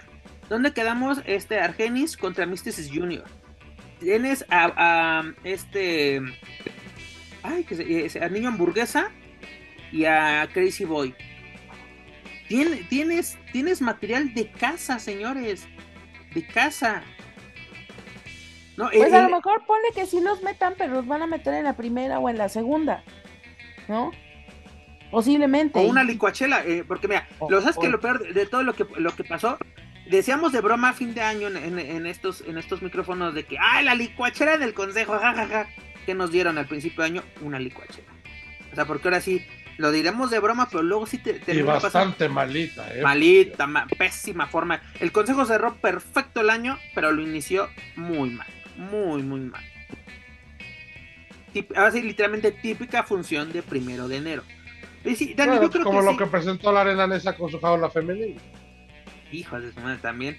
Este, Perdió la que no pudo salir de la jaula, pues cómo iba a salir. Eh, eh, también. Dani, tiene razón. Luego cuando, cuando tengamos una oportunidad de que buscar así como que tal vez yo creo que antes de que se lleve a cabo precisamente la primera triple manía, yo creo que ese, tema debería ser abordado, Dani, precisamente de que qué está pasando, por qué tenemos que recurrir por segundo año consecutivo a algo totalmente externo. Porque recordemos que en 2020 nos presentaron igual un torneo, iba a ser un torneo de parejas con final suicida, pero eran con elementos de casa. Y aquí es totalmente nuevo. Porque ¿quién realmente es de casa de AAA? Pues tenemos a Psycho, Pagano y Penta. Solo tienes tres. Tres luchadores que son realmente de casa. ¿No? Y, Penta lo podemos poner entre comillas, si tú quieres. Pero realmente pues que, diga, O sea, pero tienes a gente muy valiosa ahí. Que vale la pena tumbar una máscara o tumbar una cabellera. ¿Por qué no lo haces? Porque Argenis no te va a llenar la arena Ciudad de México con una máscara pues, contra máscara. Porque si no sabes llevar la rivalidad, por eso no. No es por el valor porque es gente no. de los midcards. No, porque es gente de los midcards. Pero por ejemplo, Villano Tercero Junior contra Octagon Junior sí podría ser un muy buen evento. Claro que sí. Que son dos luchadores con un potencial increíble que puedes explotar de una generación de luchadores que ven más por el negocio que por la lucha libre misma. Entonces, ellos dos sí podrían con ese paquete. Creo que los dejaron fuera y estuvo mal. Mira, Manuel, vi este, este meme, te lo, te lo voy a comentar, y me acordé de cosas que hemos practicado tanto en persona como en estos micrófonos que hice. Cosas que se extrañan de la antigua AAA. Ah, Personajes originales, ¿no? Ponen a, la lebrija. División Mini. Un equipo de comentaristas nacionales, no ex WWE. Ponen a Arturo Rivera y a este. Y a. dices, ok. Dice, facciones entrañables, ¿no? Nos ponen a los vatos locos. El domo de la muerte, que ese a mí la verdad nunca me gustó. Luego, los relevos atómicos en la primera lucha. Yo me acuerdo, Manuel, cómo lo dijiste, de que siendo una de las creaciones o más relevantes que tuvo, más llamativas que tuvo Antonio Peña, ya está borrada. ¿no? Y sobre todo no verla en una triple manía, es de qué, qué, carajo está pasando. El nombre de la...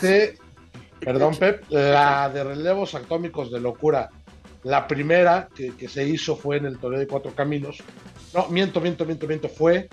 Bueno, se hicieron algunas en algunos eventos de televisión, pero en Japón eh, se hizo un evento donde estuvieron en la primera lucha de la noche Pimpinela, Mascarita, Oscar Sevilla y este, Cintia Moreno contra Fabio Apache, el Apache Miñavismo Negro y Polvo de Estrellas. Y fue la lucha más aplaudida de la noche. Fue la lucha más aplaudida de la noche. Luego eran las mejores luchas de, algunas carteleras. Luego y en Triple Manía, en Triple Manía 13, donde perdió, no 12, donde perdió Cibernético la máscara, también fue la lucha más aplaudida de la noche. Entonces, la mejor fórmula de Toño ya no está. Se la acabaron. ¿No la quieren sacar? Continuando con esto, dice: Nombre de la ciudad en la lona. Tal vez eso es un poquito ah, exagerado, pero sí.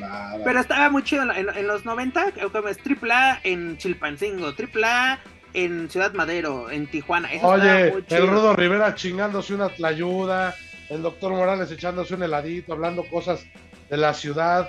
Los Noti AAA, cómo eran ahí caminando por la plaza principal de Mérida era, era algo muy bonito. La verdad es que esa AAA va ya no va a regresar. No, para nada. Era muy bonita, muy, muy bonita. Luego, horario fijo de transmisión. Eso sí, ¿eran qué? Los, los domingos, a las 3. De 12. Era No, la, bueno, yo, yo que me acuerdo de la última etapa, así de que precisamente Ah, sí, de la última era a las 2005-2006 era a las 3 y ya después empezaron que a las 4, a las 5, a las 6. Ah, fíjense que ya no, ya no encontramos, no hay, esta semana no hay. Y luego Pero es. cuando ri- éramos unos chamacos eran a las 12.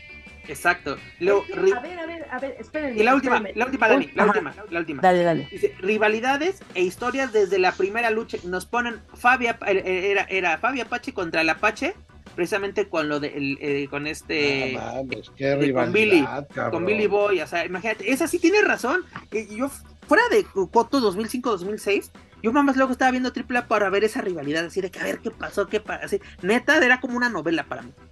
En A ver, las yo, yo, permítanme nada más un, Vas, un Dani. minuto. Vas. Tenemos que entender una cosa.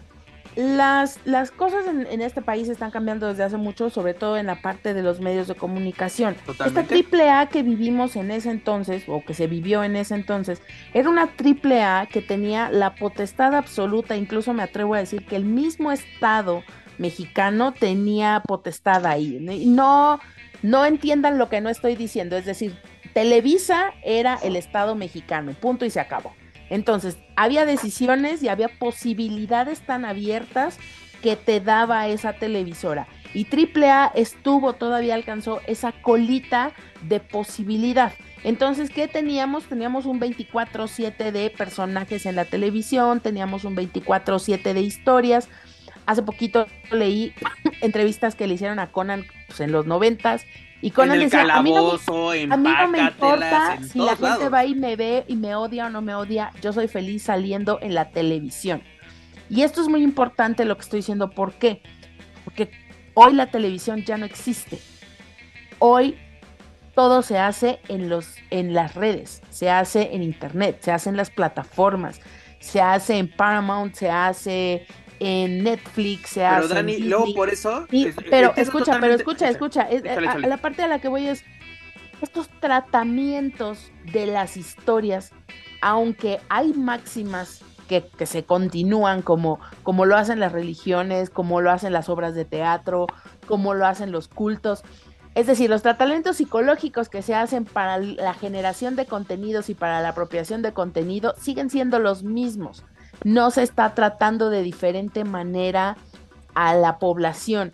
Y esto va a seguir por los siglos de los siglos. Ahora, lo que tenemos que entender es que la manera en cómo se presenta este producto es lo que ya no podemos esperar que sea igual, pero los problemas entre los seres humanos siguen pinches siendo los putos mismos. ¿Cómo es posible que hoy con todas las posibilidades que tenemos no seamos capaces de desarrollar, o en el caso de AAA, no sean capaces de desarrollar historias con las que la gente se enganche hoy? Obviamente hoy, si tú le dices, o sea, e- en aquel entonces era lo, lo normalizado, pero hoy hay otros temas que levantan mucha ámpula entre la gente y que no se tocan. ¿Por qué la lucha libre no toca esos temas? ¿Por qué la lucha libre? Ok, me, va, me van a decir, porque eso no es negocio. Ok, no es negocio, pero es de lo que la gente habla, son las redes, es de lo que se está hablando. Y si tú quieres meter a la gente a la conversación, tienes que ir a tocar esos temas. ¿Por qué? Porque hoy ya no es raro ver a un hombre eh, que sube con un maquillaje de mujer, porque eso ya es normal, eso es lo que hoy está normalizado, eso es lo que es ok, lo que está correcto. Hoy hay cosas que socialmente todavía nos pesan y, que todavía tenemos problema para decirlo y no existe nada en eh, historias en los que la gente se pueda ver reflejado. Díganme una sola historia que se haya desarrollado el año pasado dentro de AAA con lógica y coherencia. Una. No te puedo, eh, no, Dani, no te puedo dar una. No, o sea, la única así que digas que te, que te acuerdes realmente va a ser la ruleta. ¿No? Porque fue la que literalmente tuvimos, vimos en todos lados. Pero to- lo demás de tu producto parece que no te, no te interesó. Pero bueno, señores, mira, ¿qué tenemos? Eh, eh, iniciamos ya esta gira de Luchando por México, que va a ser la gira 2023 de Lucha Libre Triple, la cual va a dar inicio este 21 de enero en el auditorio José María Arteaga en Querétaro, Querétaro. Y esta es la cartelera. Tenemos este la lucha inicial. Ahorita regresa Manuel Extremo. Tenemos algunas fallas técnicas con él. Este, tenemos lucha inicial, Brazo de Oro Junior, Drago Kid y Mini Vikingo contra Demus, Iron Kid y Dinámico. Tenemos en la segunda lucha a Dulce Canela, a Lady Shani y a Sexy Star contra las Tóxicas. Luego tenemos lucha de alta calidad Commander contra Jack Carwell. Esa es una muy buena lucha. Luego tenemos lucha especial Niño Hamburguesa y Mister Iguana contra Kendo y Takuma. ¿no? Estos luchadores que están acompañando a este Crazy Boy. Luego tenemos lucha de poder a poder, Bestia 666, Mecha Goals y Pagano, dígase eh, Bestia 666, la, la, dinastía Carrera, contra Vampiro, Argenis y Willy Mac. Y en el evento super estelar, sin descalificación, tenemos a Psycho Clan, Pentagon Jr. contra Daga y Sam Adonis. Dani, ¿cómo vemos el inicio de la temporada 2023 de AAA?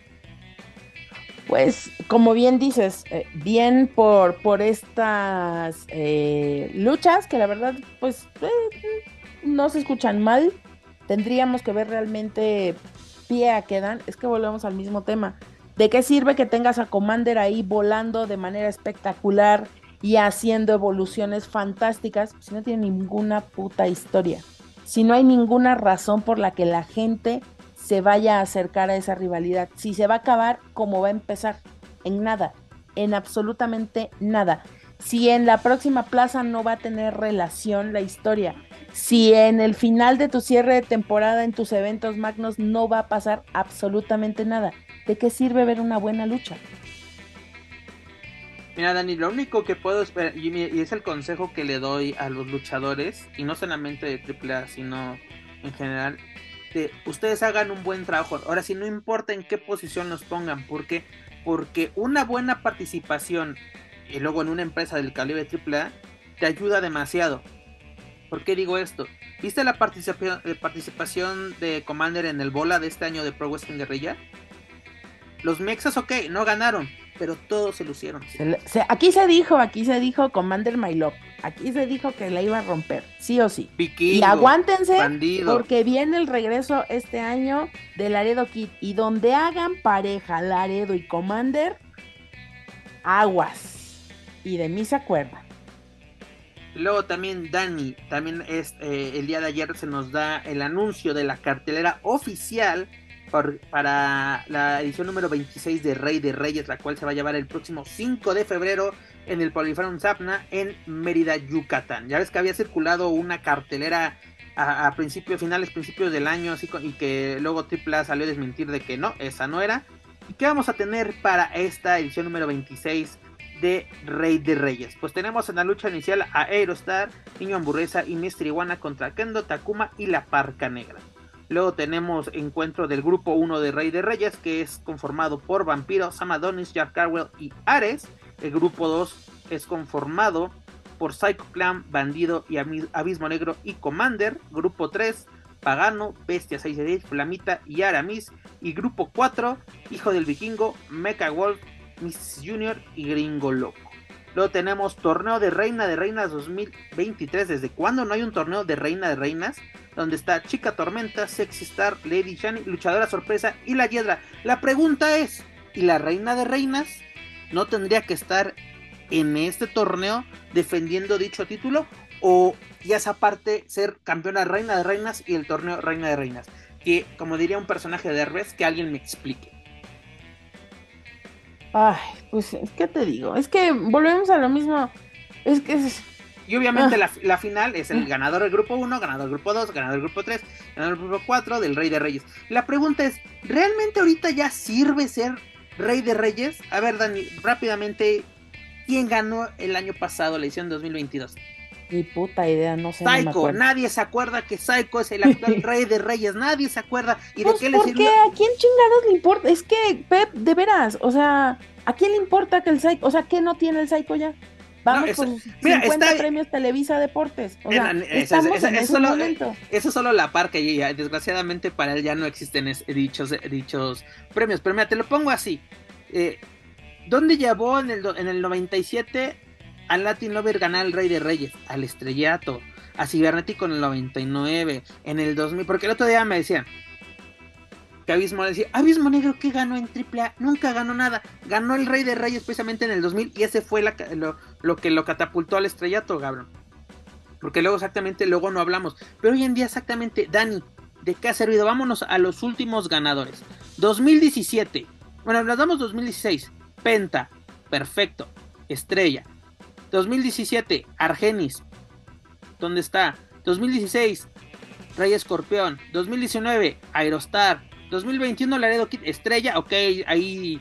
Sí. Psycho, pues ya Psycho ya más estrella no se puede hacer.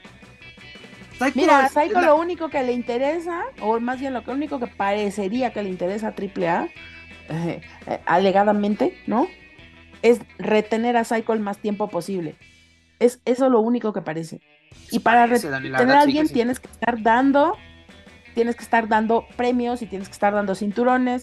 O sea, mejor está haciendo temporada Fabi Apache acá, cuando lo único que tendrías que haber hecho AAA era darle una oportunidad por el puto megacampeonato. ¿Para qué? Para equilibrar la balanza de todo lo que le negaste, con pinches historias misóginas, ¿no? Y ah. ahora sí, Dani, ah. mira, no, es que, ¿qué más puedo decir? La verdad, ¿qué más puedo decir? Pero señores, este es el arranque 2023 de Lucha Libre AAA. AAA nos dio a conocer la mayoría de sus proyectos para este año. Ellos mismos se ponen la vara alta, ellos son los que tienen que superarse a sí mismos. ¿Está perfecto? Y la mejor de las suertes, nada más les voy a decir esto. ¿Seguro, Juan Alberto? Seguro. Todavía pueden, pueden recapacitar. Pero bueno, ahí se los dejo de tarea y les recuerdo que los dejaron votados. Pero Dani, esto es lo que tenemos por parte de Lucha Libre AAA para este 2023. Arrancamos este fin de semana. La próxima semana les traemos detalles de lo que suceda en Querétaro. Y ya lo saben amigos, escuchas para más información de Lucha Libre AAA, sus eventos y sus luchadores pueden visitar luchacentral.com. Dani, desde la Sultana del Norte nos llegó una noticia por parte de Caos ¿Qué pasó, mi estimada Dani? Pues que nos vamos a quedar con las ganas de ver el evento de supremacía que iba a ser conformado por las tres grandes potencias independientes en México. Así decían ellos. Ahora sí estoy haciéndole el comercial. ¿Quiénes Estoy esperando todavía que regresen lucha libre. del era Caos Lucha Libre, era de Crash y Robles Promotion. Pues que por problemas de logística, nos quedamos con las ganas y este, y este evento queda de momento pues suspendido. Ay, ¿qué te digo? Pues eh, seguramente ahí el, problema de logística fue que eh, fulano no lo prestó Sutano, Sutano no puede trabajar con fulano, ya no se pudo, hoy él me está cobrando más, pero a mí me cobra menos, porque me está queriendo cobrar más ahorita? Eh, cosas divertidas que suceden en la vida de la lucha libre. A ver cuál fue la versión oficial. Y cito. Monterrey Nuevo León, enero 17, 2023. Por medio de este comunicado informamos, el evento de Medio Supremacía queda cancelado debido a la falta de acuerdos administrativos, siendo caso una empresa que busca brindar un espectáculo de calidad a su afición y un trato digno a su talento. Agradecemos la la buena respuesta ante este magno evento y esperamos pronto brindarles un evento digno para toda nuestra afición. Firma Caos Lucha Libre. A mí me queda claro que Alonso Botello no es el tipo de persona que eh, se maneja de la misma manera que muchos de los eh, promo fans, bueno, así como hay report fans, también hay promotores fanáticos. Entonces, los promo fans, pues lo mismo, ¿no? Eh, me queda claro que Alonso lo que, lo que rige la mayoría de sus negociaciones es eso, el negocio, el verdadero negocio, el, poder generar el dinero una vez que se, eh, que se invierte una cierta cantidad. Entonces, sabemos también cuál ha sido la dinámica de trabajo de Robles, entonces creo que, pues, básicamente ese es un tema que nació muerto. ¿No? Era cuestión de que algo, una pequeña, eh, como dijera la canción vieja, la chispa adecuada que incendiara esto. O sea, no había otra salida, iba a ser algo fabuloso si pasaba, ya nos dimos cuenta que pues siempre no. Se corren muchas, muchos eh, chismes en el bajo mundo, pero sabemos al final que esto fue un duelo de primas valerinas, porque siempre es así y al literal quién la tiene más larga de quién la apesta más. Entonces, eh, pues tampoco nos estamos perdiendo de gran cosa, ¿eh? lo acá, nuevamente lo acabas de decir todo, Dani. No, no, pues así como que digas, güey, nos quedamos, ¿no? Güey, no voy a ver al charro negro contra el charro blanco contra Somebody Nobody, pues, pues tampoco, ¿eh? O sea, ah, mira, mejor me llevaran a la burrita burrona contra el burrito ese que anda ahí en Monterrey, platicamos, vemos, dices tú. Oye, Dani, ¿ya vas a empezar como Joaquín Valencia a ser promotora? Ya, también, ya, ya. Mira, unos se andan cayendo en presentaciones y la burrita burrona monetizando esa caída que tuvo cuando fue el programa con Mamba, entonces mira, pues, cada quien lo suyo, ¿no? Pero ahí, ahí está la cosa. La verdad es que, pues es que Monterrey, y aparte solamente hay que dejar claro, Monterrey tiene ya un buen rato con problemas para la organización de, funciones. Entonces también creo que eh, podría ser por ahí también el tema, ¿eh? porque ahorita eh, no está siendo sencillo para los promotores de, de aquella de aquella zona del país generar generar los eventos entonces quizá ni siquiera haya sido una bronca entre, promo, entre promotores, sino quizá se debió más una cuestión administrativa eh, de permisos o una situación de estas. Entonces, pero hablamos a lo mismo. ¿Qué íbamos a ver? Relevante que digas, güey, no mames, este era el evento del año y nos lo perdimos. I don't think so. Mira, queda como bonita anécdota. fue, esta fue en 2021, ¿no? ¿Te acuerdas de Federación? ¿Te acuerdas? Así de que el bombazo, la, la, que viene a revolucionar, ¿en qué quedó? En nada. Y creo que a la gente que compró y pagó, primero compró boletos y pagó PayPal, creo que ni, las gracias les han dado. Pero bueno.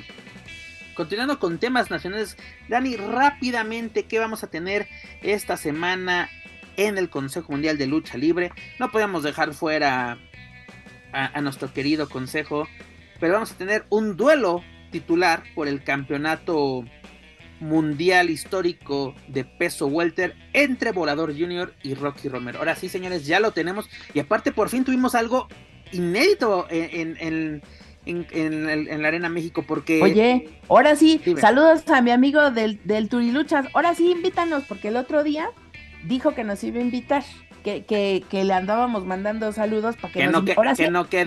mana, a esta invítanos porque esta sí se va a poner buena, esta sí vale la pena, dices tú. Porque mira, ¿qué tuvimos, Dani, en... Eh, espérame ¿Qué tuvimos este pasado 13 de enero? Pues tuvimos una una lucha en relevos increíbles en el evento estelar donde Místico y Averno superaron a Rocky Romero y Volador Jr. Una lucha de 15 minutos de acción. Pero ¿qué pasó? Rocky Romero y Volador quedaron a disgusto por el resultado, pero pues, por, la, por la forma en que se desempeñó el encuentro entre ellos, se retan en un mano a mano así de, ya sabes, de que una caída más. Y tú dices, ay, sí, lo mismo de siempre. Y mocos que la HH Comisión dice, órale, que se agarren a madrazos. Una caída extra tuvimos en la Arena México oficial, señores, esto fue, sí fue oficial, fueron dos minutos, así hubo foul de por medio, gana Rocky Romero y dice, pues sabes qué, chamaquito, acuérdate que tú y yo tenemos cuentas pendientes, quiero tu campeonato, órale va. este viernes tenemos duelo titular entre Rocky Romero y Volador Jr. Esto se va a poner bastante bueno. Y además pues se vienen unas, unas semanas un poquito complicadas dentro del Consejo Mundial.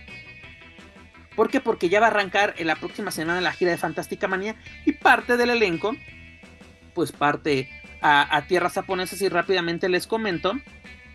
Ahí donde, donde dejé la, nota de cuando eh, inicia esto. Ah, mira, rápidamente les comento, ¿no? El próximo miércoles 20. Ah, no, es hasta febrero. todavía no. Ah, olvida, pero mira, aquí va la nota que les iba a decir. Esto, error mío. Va otra vez nuevamente, my bad.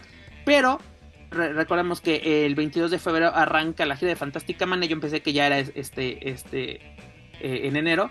Pero una noticia interesante y yo creo que nos, nos, alegra a todos es de que para la fecha del 27 y 28 de, febrero, que van a ser en el Legendario Corona Hall en Tokio, dichas funciones van a ser gratis a través de la plataforma de New Japan World. Va a ser, toda la gira va a ser transmitida en vivo así del 22 al 28. las fechas son 22, 23, 24, 26, 27 y 28 de febrero. Pero las últimas dos, las que son en Tokio, en la capital japonesa, son total, van a ser totalmente gratis. Así que, señores, si quieren hacer el sacrificio de desvelarse, viendo funciones del Consejo Mundial en Tokio, pues esta es una gran, gran oportunidad. Ahora sí, Maybach yo diciendo que ya iban a iniciar, no, es hasta febrero, que bueno que aquí tenía el apunte. Y Dani, pues ya por fin, así, yo creo que el consejo ha iniciado el año un poquito flojo, por así decirlo, pero yo creo que este puede ser el repunte para iniciar, ahora sí, con, con todo, porque cerraron muy bien, pero ya lo mencionamos con este Manuel, que ojalá pueda regresar. Este, esa licuachela sin pies ni cabeza, con un, final que dices, ok, está bueno, eh, pero ahora sí, este, este mano a mano y, con un título en juego pues, es un bombazo internacional, literalmente. Es, aquí tenemos Consejo Mundial contra New Japan, literalmente.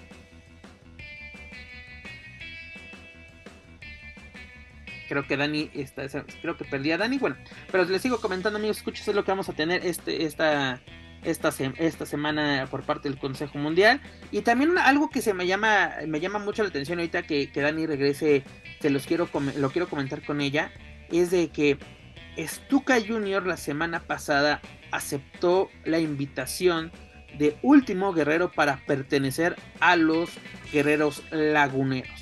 Creo que Dani ya te tengo de regreso y, creo que ya escuchaste lo que está comentando. ¿Cómo ves a Stuka Junior como nuevo miembro? Mm. Porque ya abrieron a, Atlantis Junior. de, llégale chamaquito, ya llegó un lagunero. ¿Qué? Guerreros de la Atlántida, ni que la fregada. Laguneros. Pues la verdad es que sí se antoja. Creo que Stuka eh, eh, tiene probada su calidad.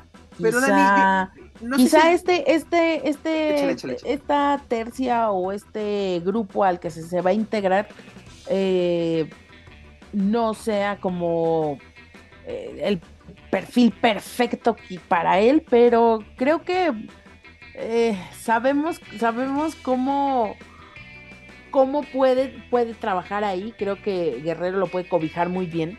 Eh, y por qué no, pues a lo mejor sí termina de acoplarse. Eh, eh, muchas cosas, Yo creo que Guerrero es, un buen ejemplo de, de cómo mantener, mantener el personaje incluso después de haber perdido una máscara e incluso de hacerlo mucho más eh, rudo, de hacerlo mucho más llamativo, de hacerlo mucho más interesante.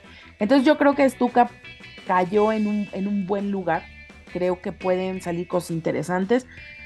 El único problema es que es retos locos, como le hemos dicho muchas veces, entonces sabemos que no va a pasar ni puta madre, pero es interesante, o sea, es interesante ver qué puede desarrollarse ahí. Sabemos que no va a concluir en nada, pero la expectativa es buena.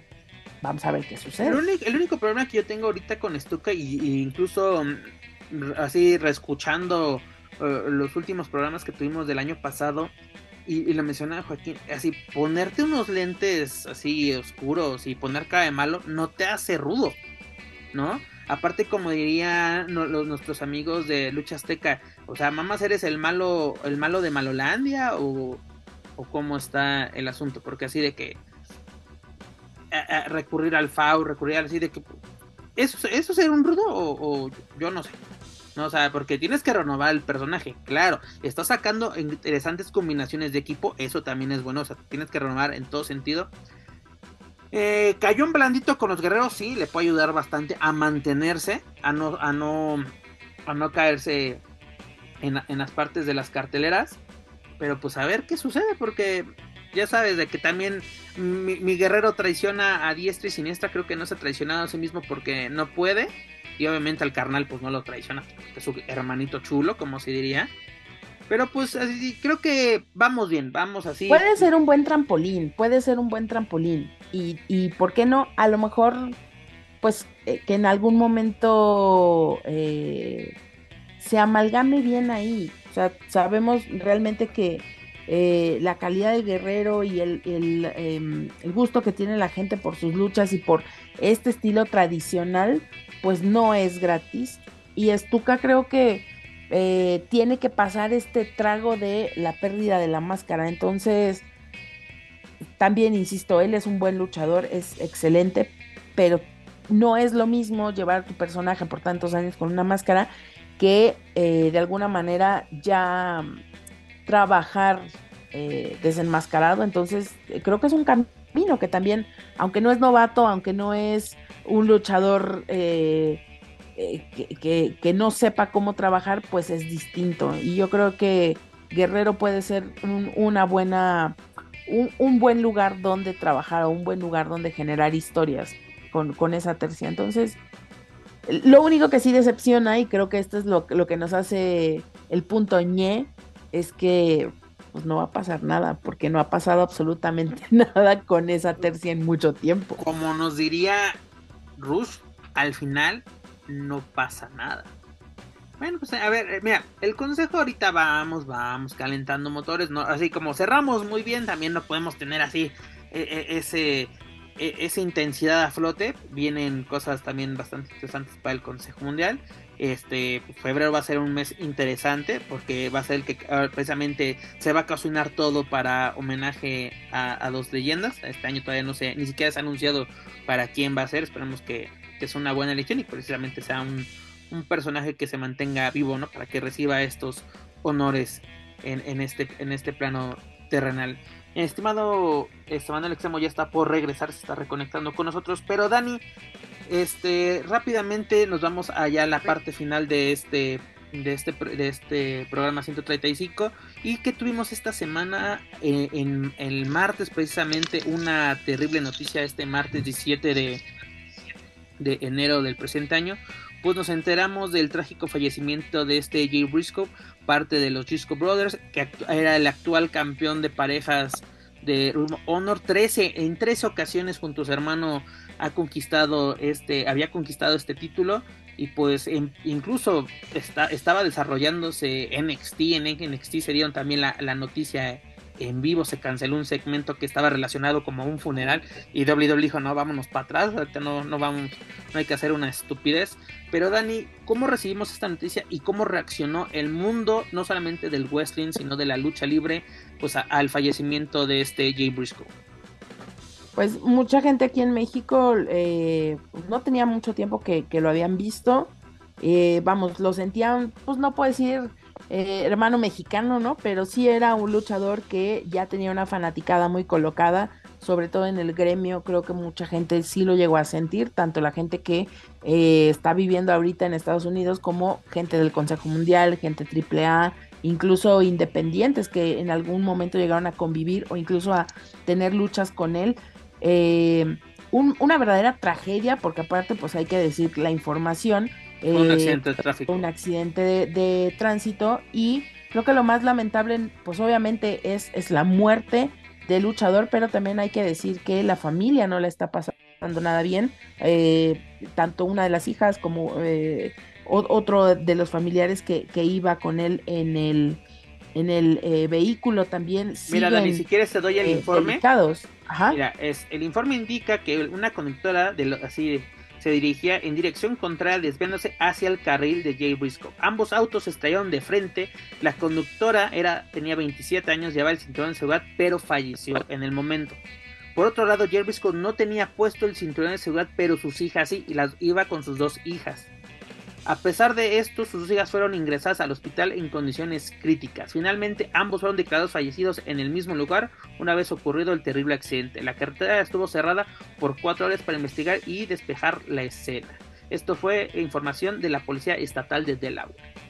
Así es. De hecho, el, día de ayer hubo publicaciones eh, donde, donde decían que una de las niñas estaba, pues, estaba grave y que había la eh, pues estaba esta situación con, parte, parte inferior del cuerpo que eh, estaría peligrando el que volviera o no a caminar. Entonces... ¿Sabe? Pues, eh, eso es una tragedia, pero eh, él era muy cercano a sus hijas y sabes lo, ahora sí lo, lo, que llama la atención de este caso, dices, una está pues posiblemente a punto de quedar pues parapléjica, no sé cómo sería el término correcto, este, eh, eh, se dedicaban a ser porristas, a hacer, eh, competir en esta, en este, en estos certámenes, ya es que en Estados Unidos son muy populares en, el, en el junior high, en el high school, todo esto, incluso en, pues, son muy famosos los equipos de porristas de las propias universidades, pues eran partícipes de estos certámenes, imagínate luego tener esta situación, una perder a, tu padre que de una forma muy trágica y luego pues es, así, tú cómo puedes quedar en este, en este, en este plano terrenal. Totalmente de acuerdo, yo creo que pues esto es lo que sí se cataloga absolutamente como una tragedia, no como las pendejadas que hace Kung Fu Junior, ¿no? Y perdón que lo meta al tema, pero es como de, de verdad, ese tipo de temas son temas muy sensibles eh, y honestamente me parece que quien juega con ese tipo de cosas o quien intenta lucrar con ese tema me parece lesnable absolutamente. Y pues bueno, es, eh, tratar y, vamos, de nosotros no, no hay ninguna posibilidad ni ninguna eh, relación ni cercana ni nada, pero pues es lamentable la situación por sí misma. Y pues bueno, seguramente en lo subsecuente eh, el gremio de luchadores cercanos a, a, Briscoe seguramente estarán apoyando a su familia como lo han hecho con otros luchadores. Y pues bueno, esperar que, que venga lo mejor para su familia, que puedan reponerse de este terrible accidente y creo que la lección para todos, siempre que fallece un luchador o siempre que fallece alguien del gremio muy joven, eh, es el, bueno, no solamente la vida eh, peligra en el ring, peligra en todo momento a todas Una a todas persona horas. joven, 38 años. Manuel, ¿tú sí tuviste conocimiento de esta noticia eh, de pues, el fallecimiento de Jay Briscoe? Sí, claro, desde, desde los primeros momentos que lo dio a conocer este Tony Khan. Tony Khan fue el que dio la noticia, precisamente. Así es, Tony Khan. La verdad es que eh, yo vi muy poco trabajo de los Briscoe, pero me quedo con algo que, que, publiqué en mis redes sociales este, en su momento después del Grand Prix del 2018-2019, me parece. Correcto. Donde hubo una lucha, si mal no recuerdo, con la NGD, que fue una gran lucha en la Arena México en un martes de nuevos valores ver una gran lucha en un martes de nuevos valores es algo eh, pocas veces visto. Y sucedió y sucedió y, la verdad es que el ritmo que le metieron a la lucha, el tipo de lucha que presentaron, hizo que la gente se emocionara, hizo que la gente eh, estuviera muy metida en la lucha. Eh, vi después más trabajo de ellos en Ring of Honor, incluso vi algo que hicieron con la gente de Big Lucha, este, un luchadorazo, lo, ambos, ¿no? Pero en el caso de Jay, se habla mucho de que era una persona muy cálida, muy amable, este, muy este, sociable, que eh, como profesional se prestaba mucho para trabajar y, y, y, qué lamentable, ¿no? Qué lamentable que haya fallecido una estrella de ese calibre, más allá de la persona, porque obviamente cuando fallece una persona en esas condiciones pues es lamentable, es triste sea o no sea de tu familia, pero en este caso, al ser alguien del medio luchístico, pues también se siente, ¿no? Y, qué triste que, que, Daniela haya tenido que mencionar las pendejadas que hace de Kung Fu Junior, eh, al cual tengo el gusto de conocer desde hace muchísimos años, muchísimos, y, y no era así. Qué, qué triste que, que, tenga que recurrir a ese tipo de cosas para poder eh, darse a notar.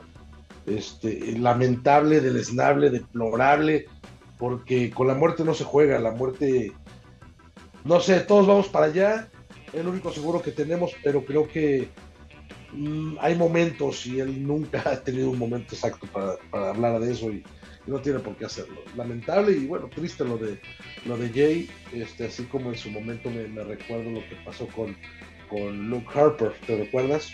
Sí, que también, también fue, fue, muy, muy triste, muy lamentable lo que le pasó. Entonces, pues nada. Y sobre todo eh, por las fechas, ¿no? Porque fue ya ser muy cercano a Navidad todo lo, este, lo de Luke Harper. Es pero en, en, este caso, ¿no? Porque no fue un desconocido para el aficionado mexicano, lo pudimos sí. ver en el Consejo Mundial, participando en el Grand Prix precisamente, representando Pero no lo pudimos apreciar, es lo más triste. Sí, la, que vienen esas superestrellas y no los aprecias. Y, y perdóname, Pep, por interrumpirte, pero no, no te preocupes. Estaba, estaba viendo la otra vez Triple Manía 27 y la gente estaba buchando a Kenny Omega y a los John Box. Tenían al mejor luchador del mundo en ese momento tenían al, al, mejor tag team que eran los, los eh, eh, John Box, la gente en la Ciudad de México lo estaban abuchando, pero minutos antes a Niño Hamburguesa le dieron la ovación más grande de la noche. Ni Wagner ni Demon se la llevaron, fue Niño Hamburguesa. Entonces, carajo, tenías enfrente a tres de los mejores luchadores del mundo y no lo supiste apreciar. Es bien triste que la afición mexicana sea así. e, Eso tienes toda la razón, Dani. Adelante, adelante. Yo creo que no. Yo creo que no. Yo creo que tienes un público cautivo que es la gente que se identifica con ciertos patrones y con cierto ah, bien, tipo claro. de lucha y cierta eh, ciertos prototipos o estereotipos que tienes arriba del ring. Y Kenny Omega finalmente podrá ser el mejor luchador del mundo, podrá ser la riata de riatas, pero es el tema que hablábamos al rato y perdón que sea tan reiterativa, pero puedes tener al mejor luchador del mundo, pero si lo vendes como, y con ustedes, Kenny Omega, o desgañitándote, boom, boom, vale cañón, Kenny Omega, pero la gente no, no lo ha visto nunca antes, no hay una historia, no sé quién verga es, no, no, no hay ninguna conexión con él, puedes estar enfrente de ti teniendo la mejor lucha de toda tu puta vida, pero ese cabrón para ti es un desconocido con el que no conectas. Y al no conectar, te vale madre lo que haga. Pero tienes al eh, cabrón morrito que llega bailando y que tiene el flow y que es igual que tu vecino gordito, el que canta rap y, está en las redes sociales. ¿A quién te le vas a ir de nalgas? Pues es obviamente que te le vas a ir de nalgas al niño hamburguesa. Entiendo perfectamente el punto de Manuel y también el de Dani. Y el punto es, mira, un ejemplo claro de esto es, por ejemplo, Lady Frost. Llega, nadie la pela. Se va y es de, no, Lady Frost, te amamos, no te vayas, quédate con nosotros Solo por un tornillo que la vieron hacer, güey. Imagínate si lo hubieran visto completa. Pero con eso, y luego hay gente que realmente ya después de ver a Kenny Omega y los Young Bucks dice, ah, no, sí está chido. El, el punto, la gente, ay, Liger, Liger ya se está retirando, mano.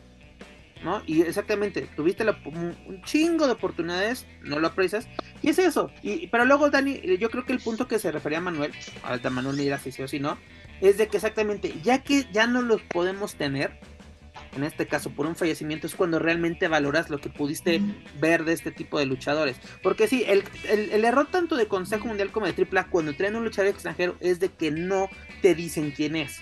No te dan un antecedente de e, este es el luchador que vamos a traer. Es fulanito, campeón, esto. y te lo traen y ya luego lo tienes que conocer sobre la marcha. Y luego, viene el consejo peor porque te lo ponen en la pinche tercera lucha porque el señor no se vaya a enojar. Pero mira, es lo que tuvimos. Y para acabar ya este bonito programa, una... el último guerrero, donde se tiene que lucir último guerrero. También. Pero ya para finalizar esta edición número 35, pues que tuvimos esta semana en Dynamite, especialmente en el episodio 172, pues tuvimos un espectacular mano a mano entre Brian Danielson y Bandido. La verdad que muy buena lucha dieron. Y esto es un show semanal, señores. No quiero saber. En dos años más, Bandido va a ser el mejor luchador del mundo de lucha Y lo, y lo que hablábamos realmente, los que los representantes, no solamente mexicanos, sino yo creo que así latinos, en el, en, en, ahora sí, en el extranjero, ya sea Japón, ya sea este eh, Europa, Estados Unidos, literalmente son Penta, Fénix y Bandido, la verdad, qué calidad. Que mucha gente, esos no son luchadores, esos son chapulines, son coreografías, lo que tú quieras. En este momento brillan y no desperdician la oportunidad, porque yo, yo no espero que decide que estén así, que se, traumen ellos en unos años y que digan, es que yo fui el que llenaba IW, este, yo fui no sé qué, esperemos que no lleguen a ese grado, sinceramente, pero qué, qué buen trabajo hay. Ellos saben que son parte de la industria, Pep, ellos lo saben, lo tienen bien claro. La industria no puede ser más grande que ellos no pueden ser más grandes que la industria, ellos lo saben. No, y aparte, ese, ese tipo de oportunidades lo hemos visto con bandidos literalmente desde su llegada al territorio de AEW. ¿Qué hace? Eh, su primer oponente, ¿quién fue? Chris Jericho. Un histórico, no solamente del wrestling, sino a nivel mundial. Muy querido en México, muy querido en Japón. Muy buen duelo. ¿Qué hace? Tony Khan lo felicita públicamente, así que luego sí es raro así de que diga, ah, no estuvo chingón, así que la foto en backstage, que el abrazo, no, eso fue con el público, reconocerle. Ya después el, el, el, contrato ¿no? de Bandido is All Elite. Y luego darle estas oportunidades que tú dices, ah, no, no digo, no vamos a aplicar, ah, esto fue un dream match. No, señor. No, no vamos a abaratar la palabra que ya está más abaratada que nada pero fue una muy buena lucha. Ya la abarataron en el Coliseo Morelos, cabrón. Fueron, fueron 17 minutos, más de 17 minutos de acción, casi 18. La verdad.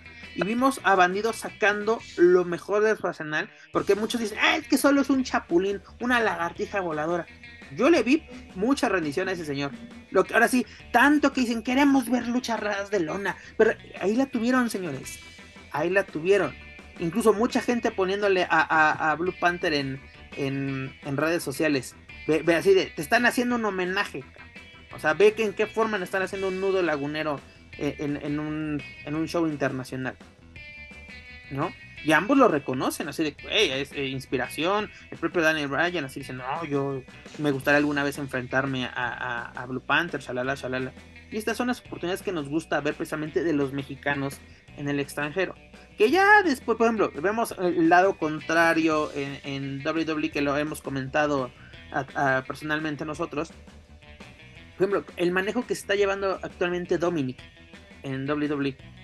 No, ya, ya pasamos al, cholo. Eh, digo, no está mal, pero ¿por qué caer en el estereotipo? Pues porque, ay, pues porque WWE, mira, ay, vamos a meternos a intríngulis innecesarios. Quieren hacerlo como Eddie Guerrero, güey. Pero ¿por qué es, porque, ve, es el, es el caso, ¿por qué tiene que haber un nuevo rey? ¿Por qué tiene que haber un nuevo Eddie? Incluso aquí, ¿por qué tiene que haber un nuevo místico, cabrón? Mira, eh, Dominic nunca va, nunca va a ser un, rey porque no tiene las, las, cualidades que tiene Rey, para empezar. Con Rey se, se, rompió el, molde. Pero puede explotar una parte este, de, su personalidad como Hell. Y eso le puede funcionar. ¿eh? Yo, yo no estoy muy. O sea, no estoy tan en desacuerdo con el manejo que está teniendo Dominic. Lo tiene que llevar como por varios este, etapas para ver dónde puede explotar más, porque espectacular no lo es. Eh, un físico atlético no lo tiene, pero tiene, tiene talento y yo creo que como gel pudiera ser mejor. Eh. Y, yo creo que también aquí hay, muchas, eh, muchas cosas mis cuidas, no solamente el dónde puede funcionar, más que creo que eso es la parte más importante. WWE es una empresa y tiene muñequitos y hay que ver si la Barbie cholo, la Barbie mala, la Barbie voladora, la Barbie este, grosera, la Barbie buena, entonces me lo van a vestir de todas las Barbies hasta que va a haber una Barbie que se va a vender bien chido y esa es la Barbie con la que se va a quedar. Eso por un lado. Eh, respecto a la mercadotecnia, no hay para dónde hacerse. Ahora, es interesante y me gustaría saber eh, qué pasa con el personaje porque date cuenta que Dominic es, es eh, el encuentro de dos mundos, literalmente, ¿no? Tiene esta parte de México americano, pero tiene ya todo el look de una persona estadounidense. Entonces ahí puedes jugar políticamente y socialmente al momento que quieras con ese tema. o sea, hasta le podrías poner Dreamer, que obviamente ya no, porque ya no tiene ningún sentido y razón de ser, pero te da para desarrollar todo este tipo de cosas. En algún momento, bueno. En ese aspecto puede ser interesante, ¿sabes por qué? Por la combinación de nacionalidades que hay en esta facción de, de, de Day. ¿Por qué? Finn Baylor, irlandés. Este, Damian Priest, puertorriqueño. Este, Dominic, mexicoamericano. Este, Rhea Ripley, australiana. O sea, literalmente, o sea, son literalmente. Pues, bueno, Dominic es literalmente, si es, es así, si es gringo, gringo, ¿no? Por así decirlo, sí nació allá. Sí, Dominic, Dominic sí nació en. pero, pero tiene, eh, tiene mucho, muy arraigado la cultura pues mexicana, ¿no? Por parte de, sus padres. Si le gustan los tacos, es mexicano. Eso, que luego, luego van a Tijuana, luego creo que andan poniendo que andan yendo luego a echarse ¿Y sus... Si te, y si te gusta el frijol, pues vas. Pues vas. Pero bueno, señores, eso es lo que tuvimos. Eso es cuando conozca las areneras mexicanas. Híjole, no, no, no, no, no lo lleves Comentario patrocinado por. Sí, sí, sí, sí. Oye, hablando de este chisme del Averno, ¿vieron una foto que subió este Dragonlístico? Con su arenera de preferencia. No, no la vi. Ahorita lo, lo, lo, comentamos. Ahí debe de estar en el Instagram. Pero, señores, hemos llegado a nuestra, al final de nuestra bonita edición número 135. Daniel Herrerías, ¿con qué nos quedamos? AAA, hubo mucho en el tintero. Consejo Mundial, Caos, AW, Jay Briscoe, ¿con qué nos quedamos en esta ocasión? Pues me quedé un me, me quedé con un poquito de asco. con un poquito de asco me quedé esta vez espero que eh, como empachado, no asco del malo, sino fue mucho de todo. Entonces es como agarrar una rebanada de pastel y así echártela toda la boca de pronto. Vamos dosificando y vamos viendo, dijo el ciego, ¿no? Entonces esperemos de todo corazón, se los digo que, eh, que tengamos mucha buena lucha. Este es el primer eh, programa del año. Ojalá inútil Manuel Méndez ya vuelvas porque es, muy divertido cuando estás aquí. El otro inútil no vino porque está durmiendo, ¿verdad? Y pues bueno, que, tengamos muchos de, estas, de, de estos programas en los que hay mucho para hablar y lo más importante es que podamos asistir, que continuemos cuidándonos, que la gente pueda este año seguir asistiendo a las arenas y disfrutar de la buena lucha, no importa dónde, nada más aviso parroquial. Eh, un día tendremos esa bonita conversación. Nunca hubo ningún veto de lucha libre femenil, jamás en ningún lado, como tampoco existe el veto a la lucha libre extrema, pero platicamos luego de ese tema. Claro que sí, Dani. no, me la sé. Eso, esos temas quedaron en el intento de Dani, incluso decíamos, ¿no? Oye, que vamos a tener un fin de año flojo, no sé qué, los flojos fuimos nosotros. Pero bueno, Dani, la verdad, esos temas sí hay que, sí hay que tocarlos, porque, y sobre todo tocarlos con la gente adecuada, gente que, que, que nos sepa decir y que nos, no sepa ilustrar, porque uno, uno puede decir misa, pero así el intercambio de, de opiniones es lo interesante. Manuel Extremo, ¿con qué nos quedamos? No sé si mencionamos eh, o mencionaron ustedes porque tuve un problema acá con la luz, eh, el fallecimiento de Black Warrior. Creo que este no, no, se, no se mencionó en su momento porque es el primer programa del año, pero este sí, vaya, falleció el mejor topeteador del mundo y que, bueno, de, México. También Black Warrior no, se, nos adelantó, este Jesús López a los 54 años, también bastante, muy joven, Muy joven. La verdad, lo que fue 2004, de 2004 a 2006 en la carrera de Black Warrior fue impresionante. Sin Black Warrior no existiría un místico, la verdad. Ese, ese boom. Black Warrior hizo a místico. Literal, yo concuerdo totalmente. Totalmente. Black Warrior lo hizo. Sí, porque no, no, no. Y Black Warrior, este, nada, desde los laguneros con Blue Panther, con Wagner, este, de técnico de Rudo, donde lo pusieron un luchador. ¿Te acuerdas cuando era Vegas? cuando era Vegas, cuando era bronce, cuando era bronce en, el en los noventas, principios de los noventas. Yo me acuerdo este, de, me acuerdo de Vegas con la máscara así con, los signos de dólar, me acuerdo mucho de, ese diseño. Y efectivo, muy efectivo. Yo creo que la imagen que se queda de mí de, de, de Warrior es un luchador muy efectivo.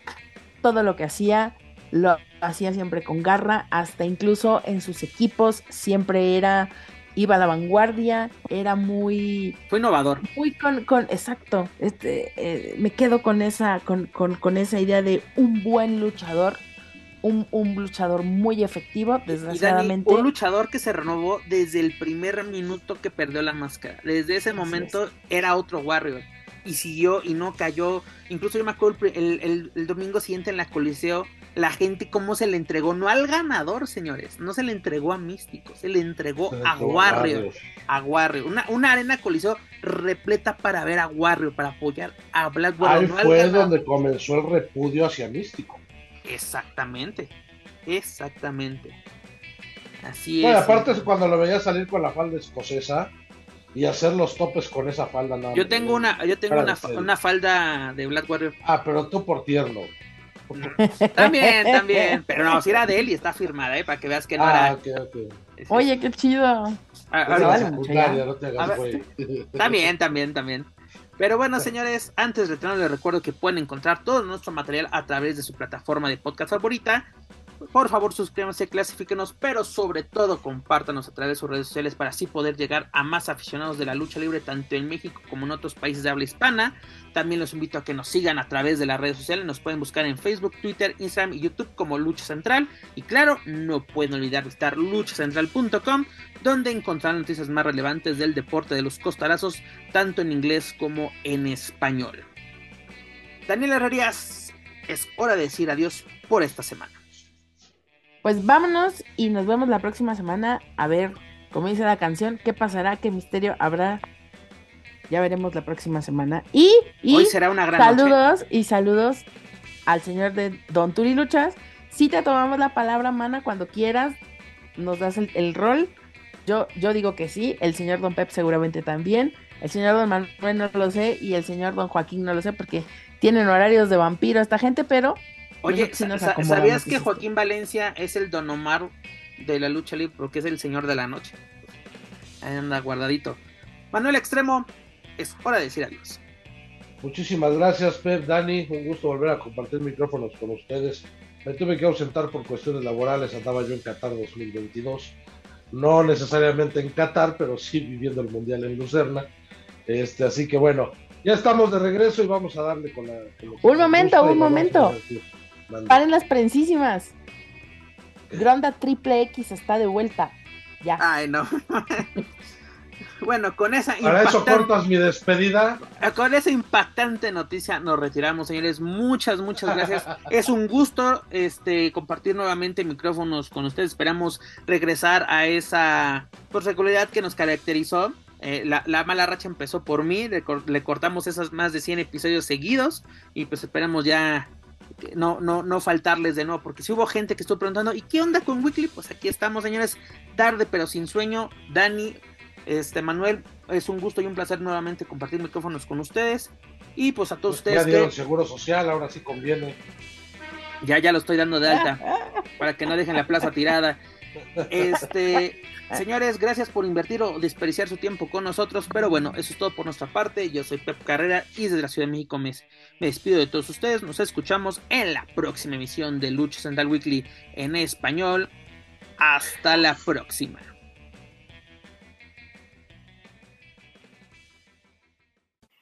If you're listening to this and you haven't visited luchacentral.com, it's time to do it. LuchaCentral.com is the online home for Lucha Libre, where you can get all of the top news in English and in Spanish. Find the best curated video content and original content not seen anywhere else. Find when Lucha Libre events would be happening in your area. Find photo galleries from top photographers covering Lucha Libre around the world. From weekly polls to annual awards. Seen and read by top executives in all of the major Lucha Libre promotions across the globe and on top of that, it's free. LuchaCentral.com, your centralized place for all things Lucha Libre.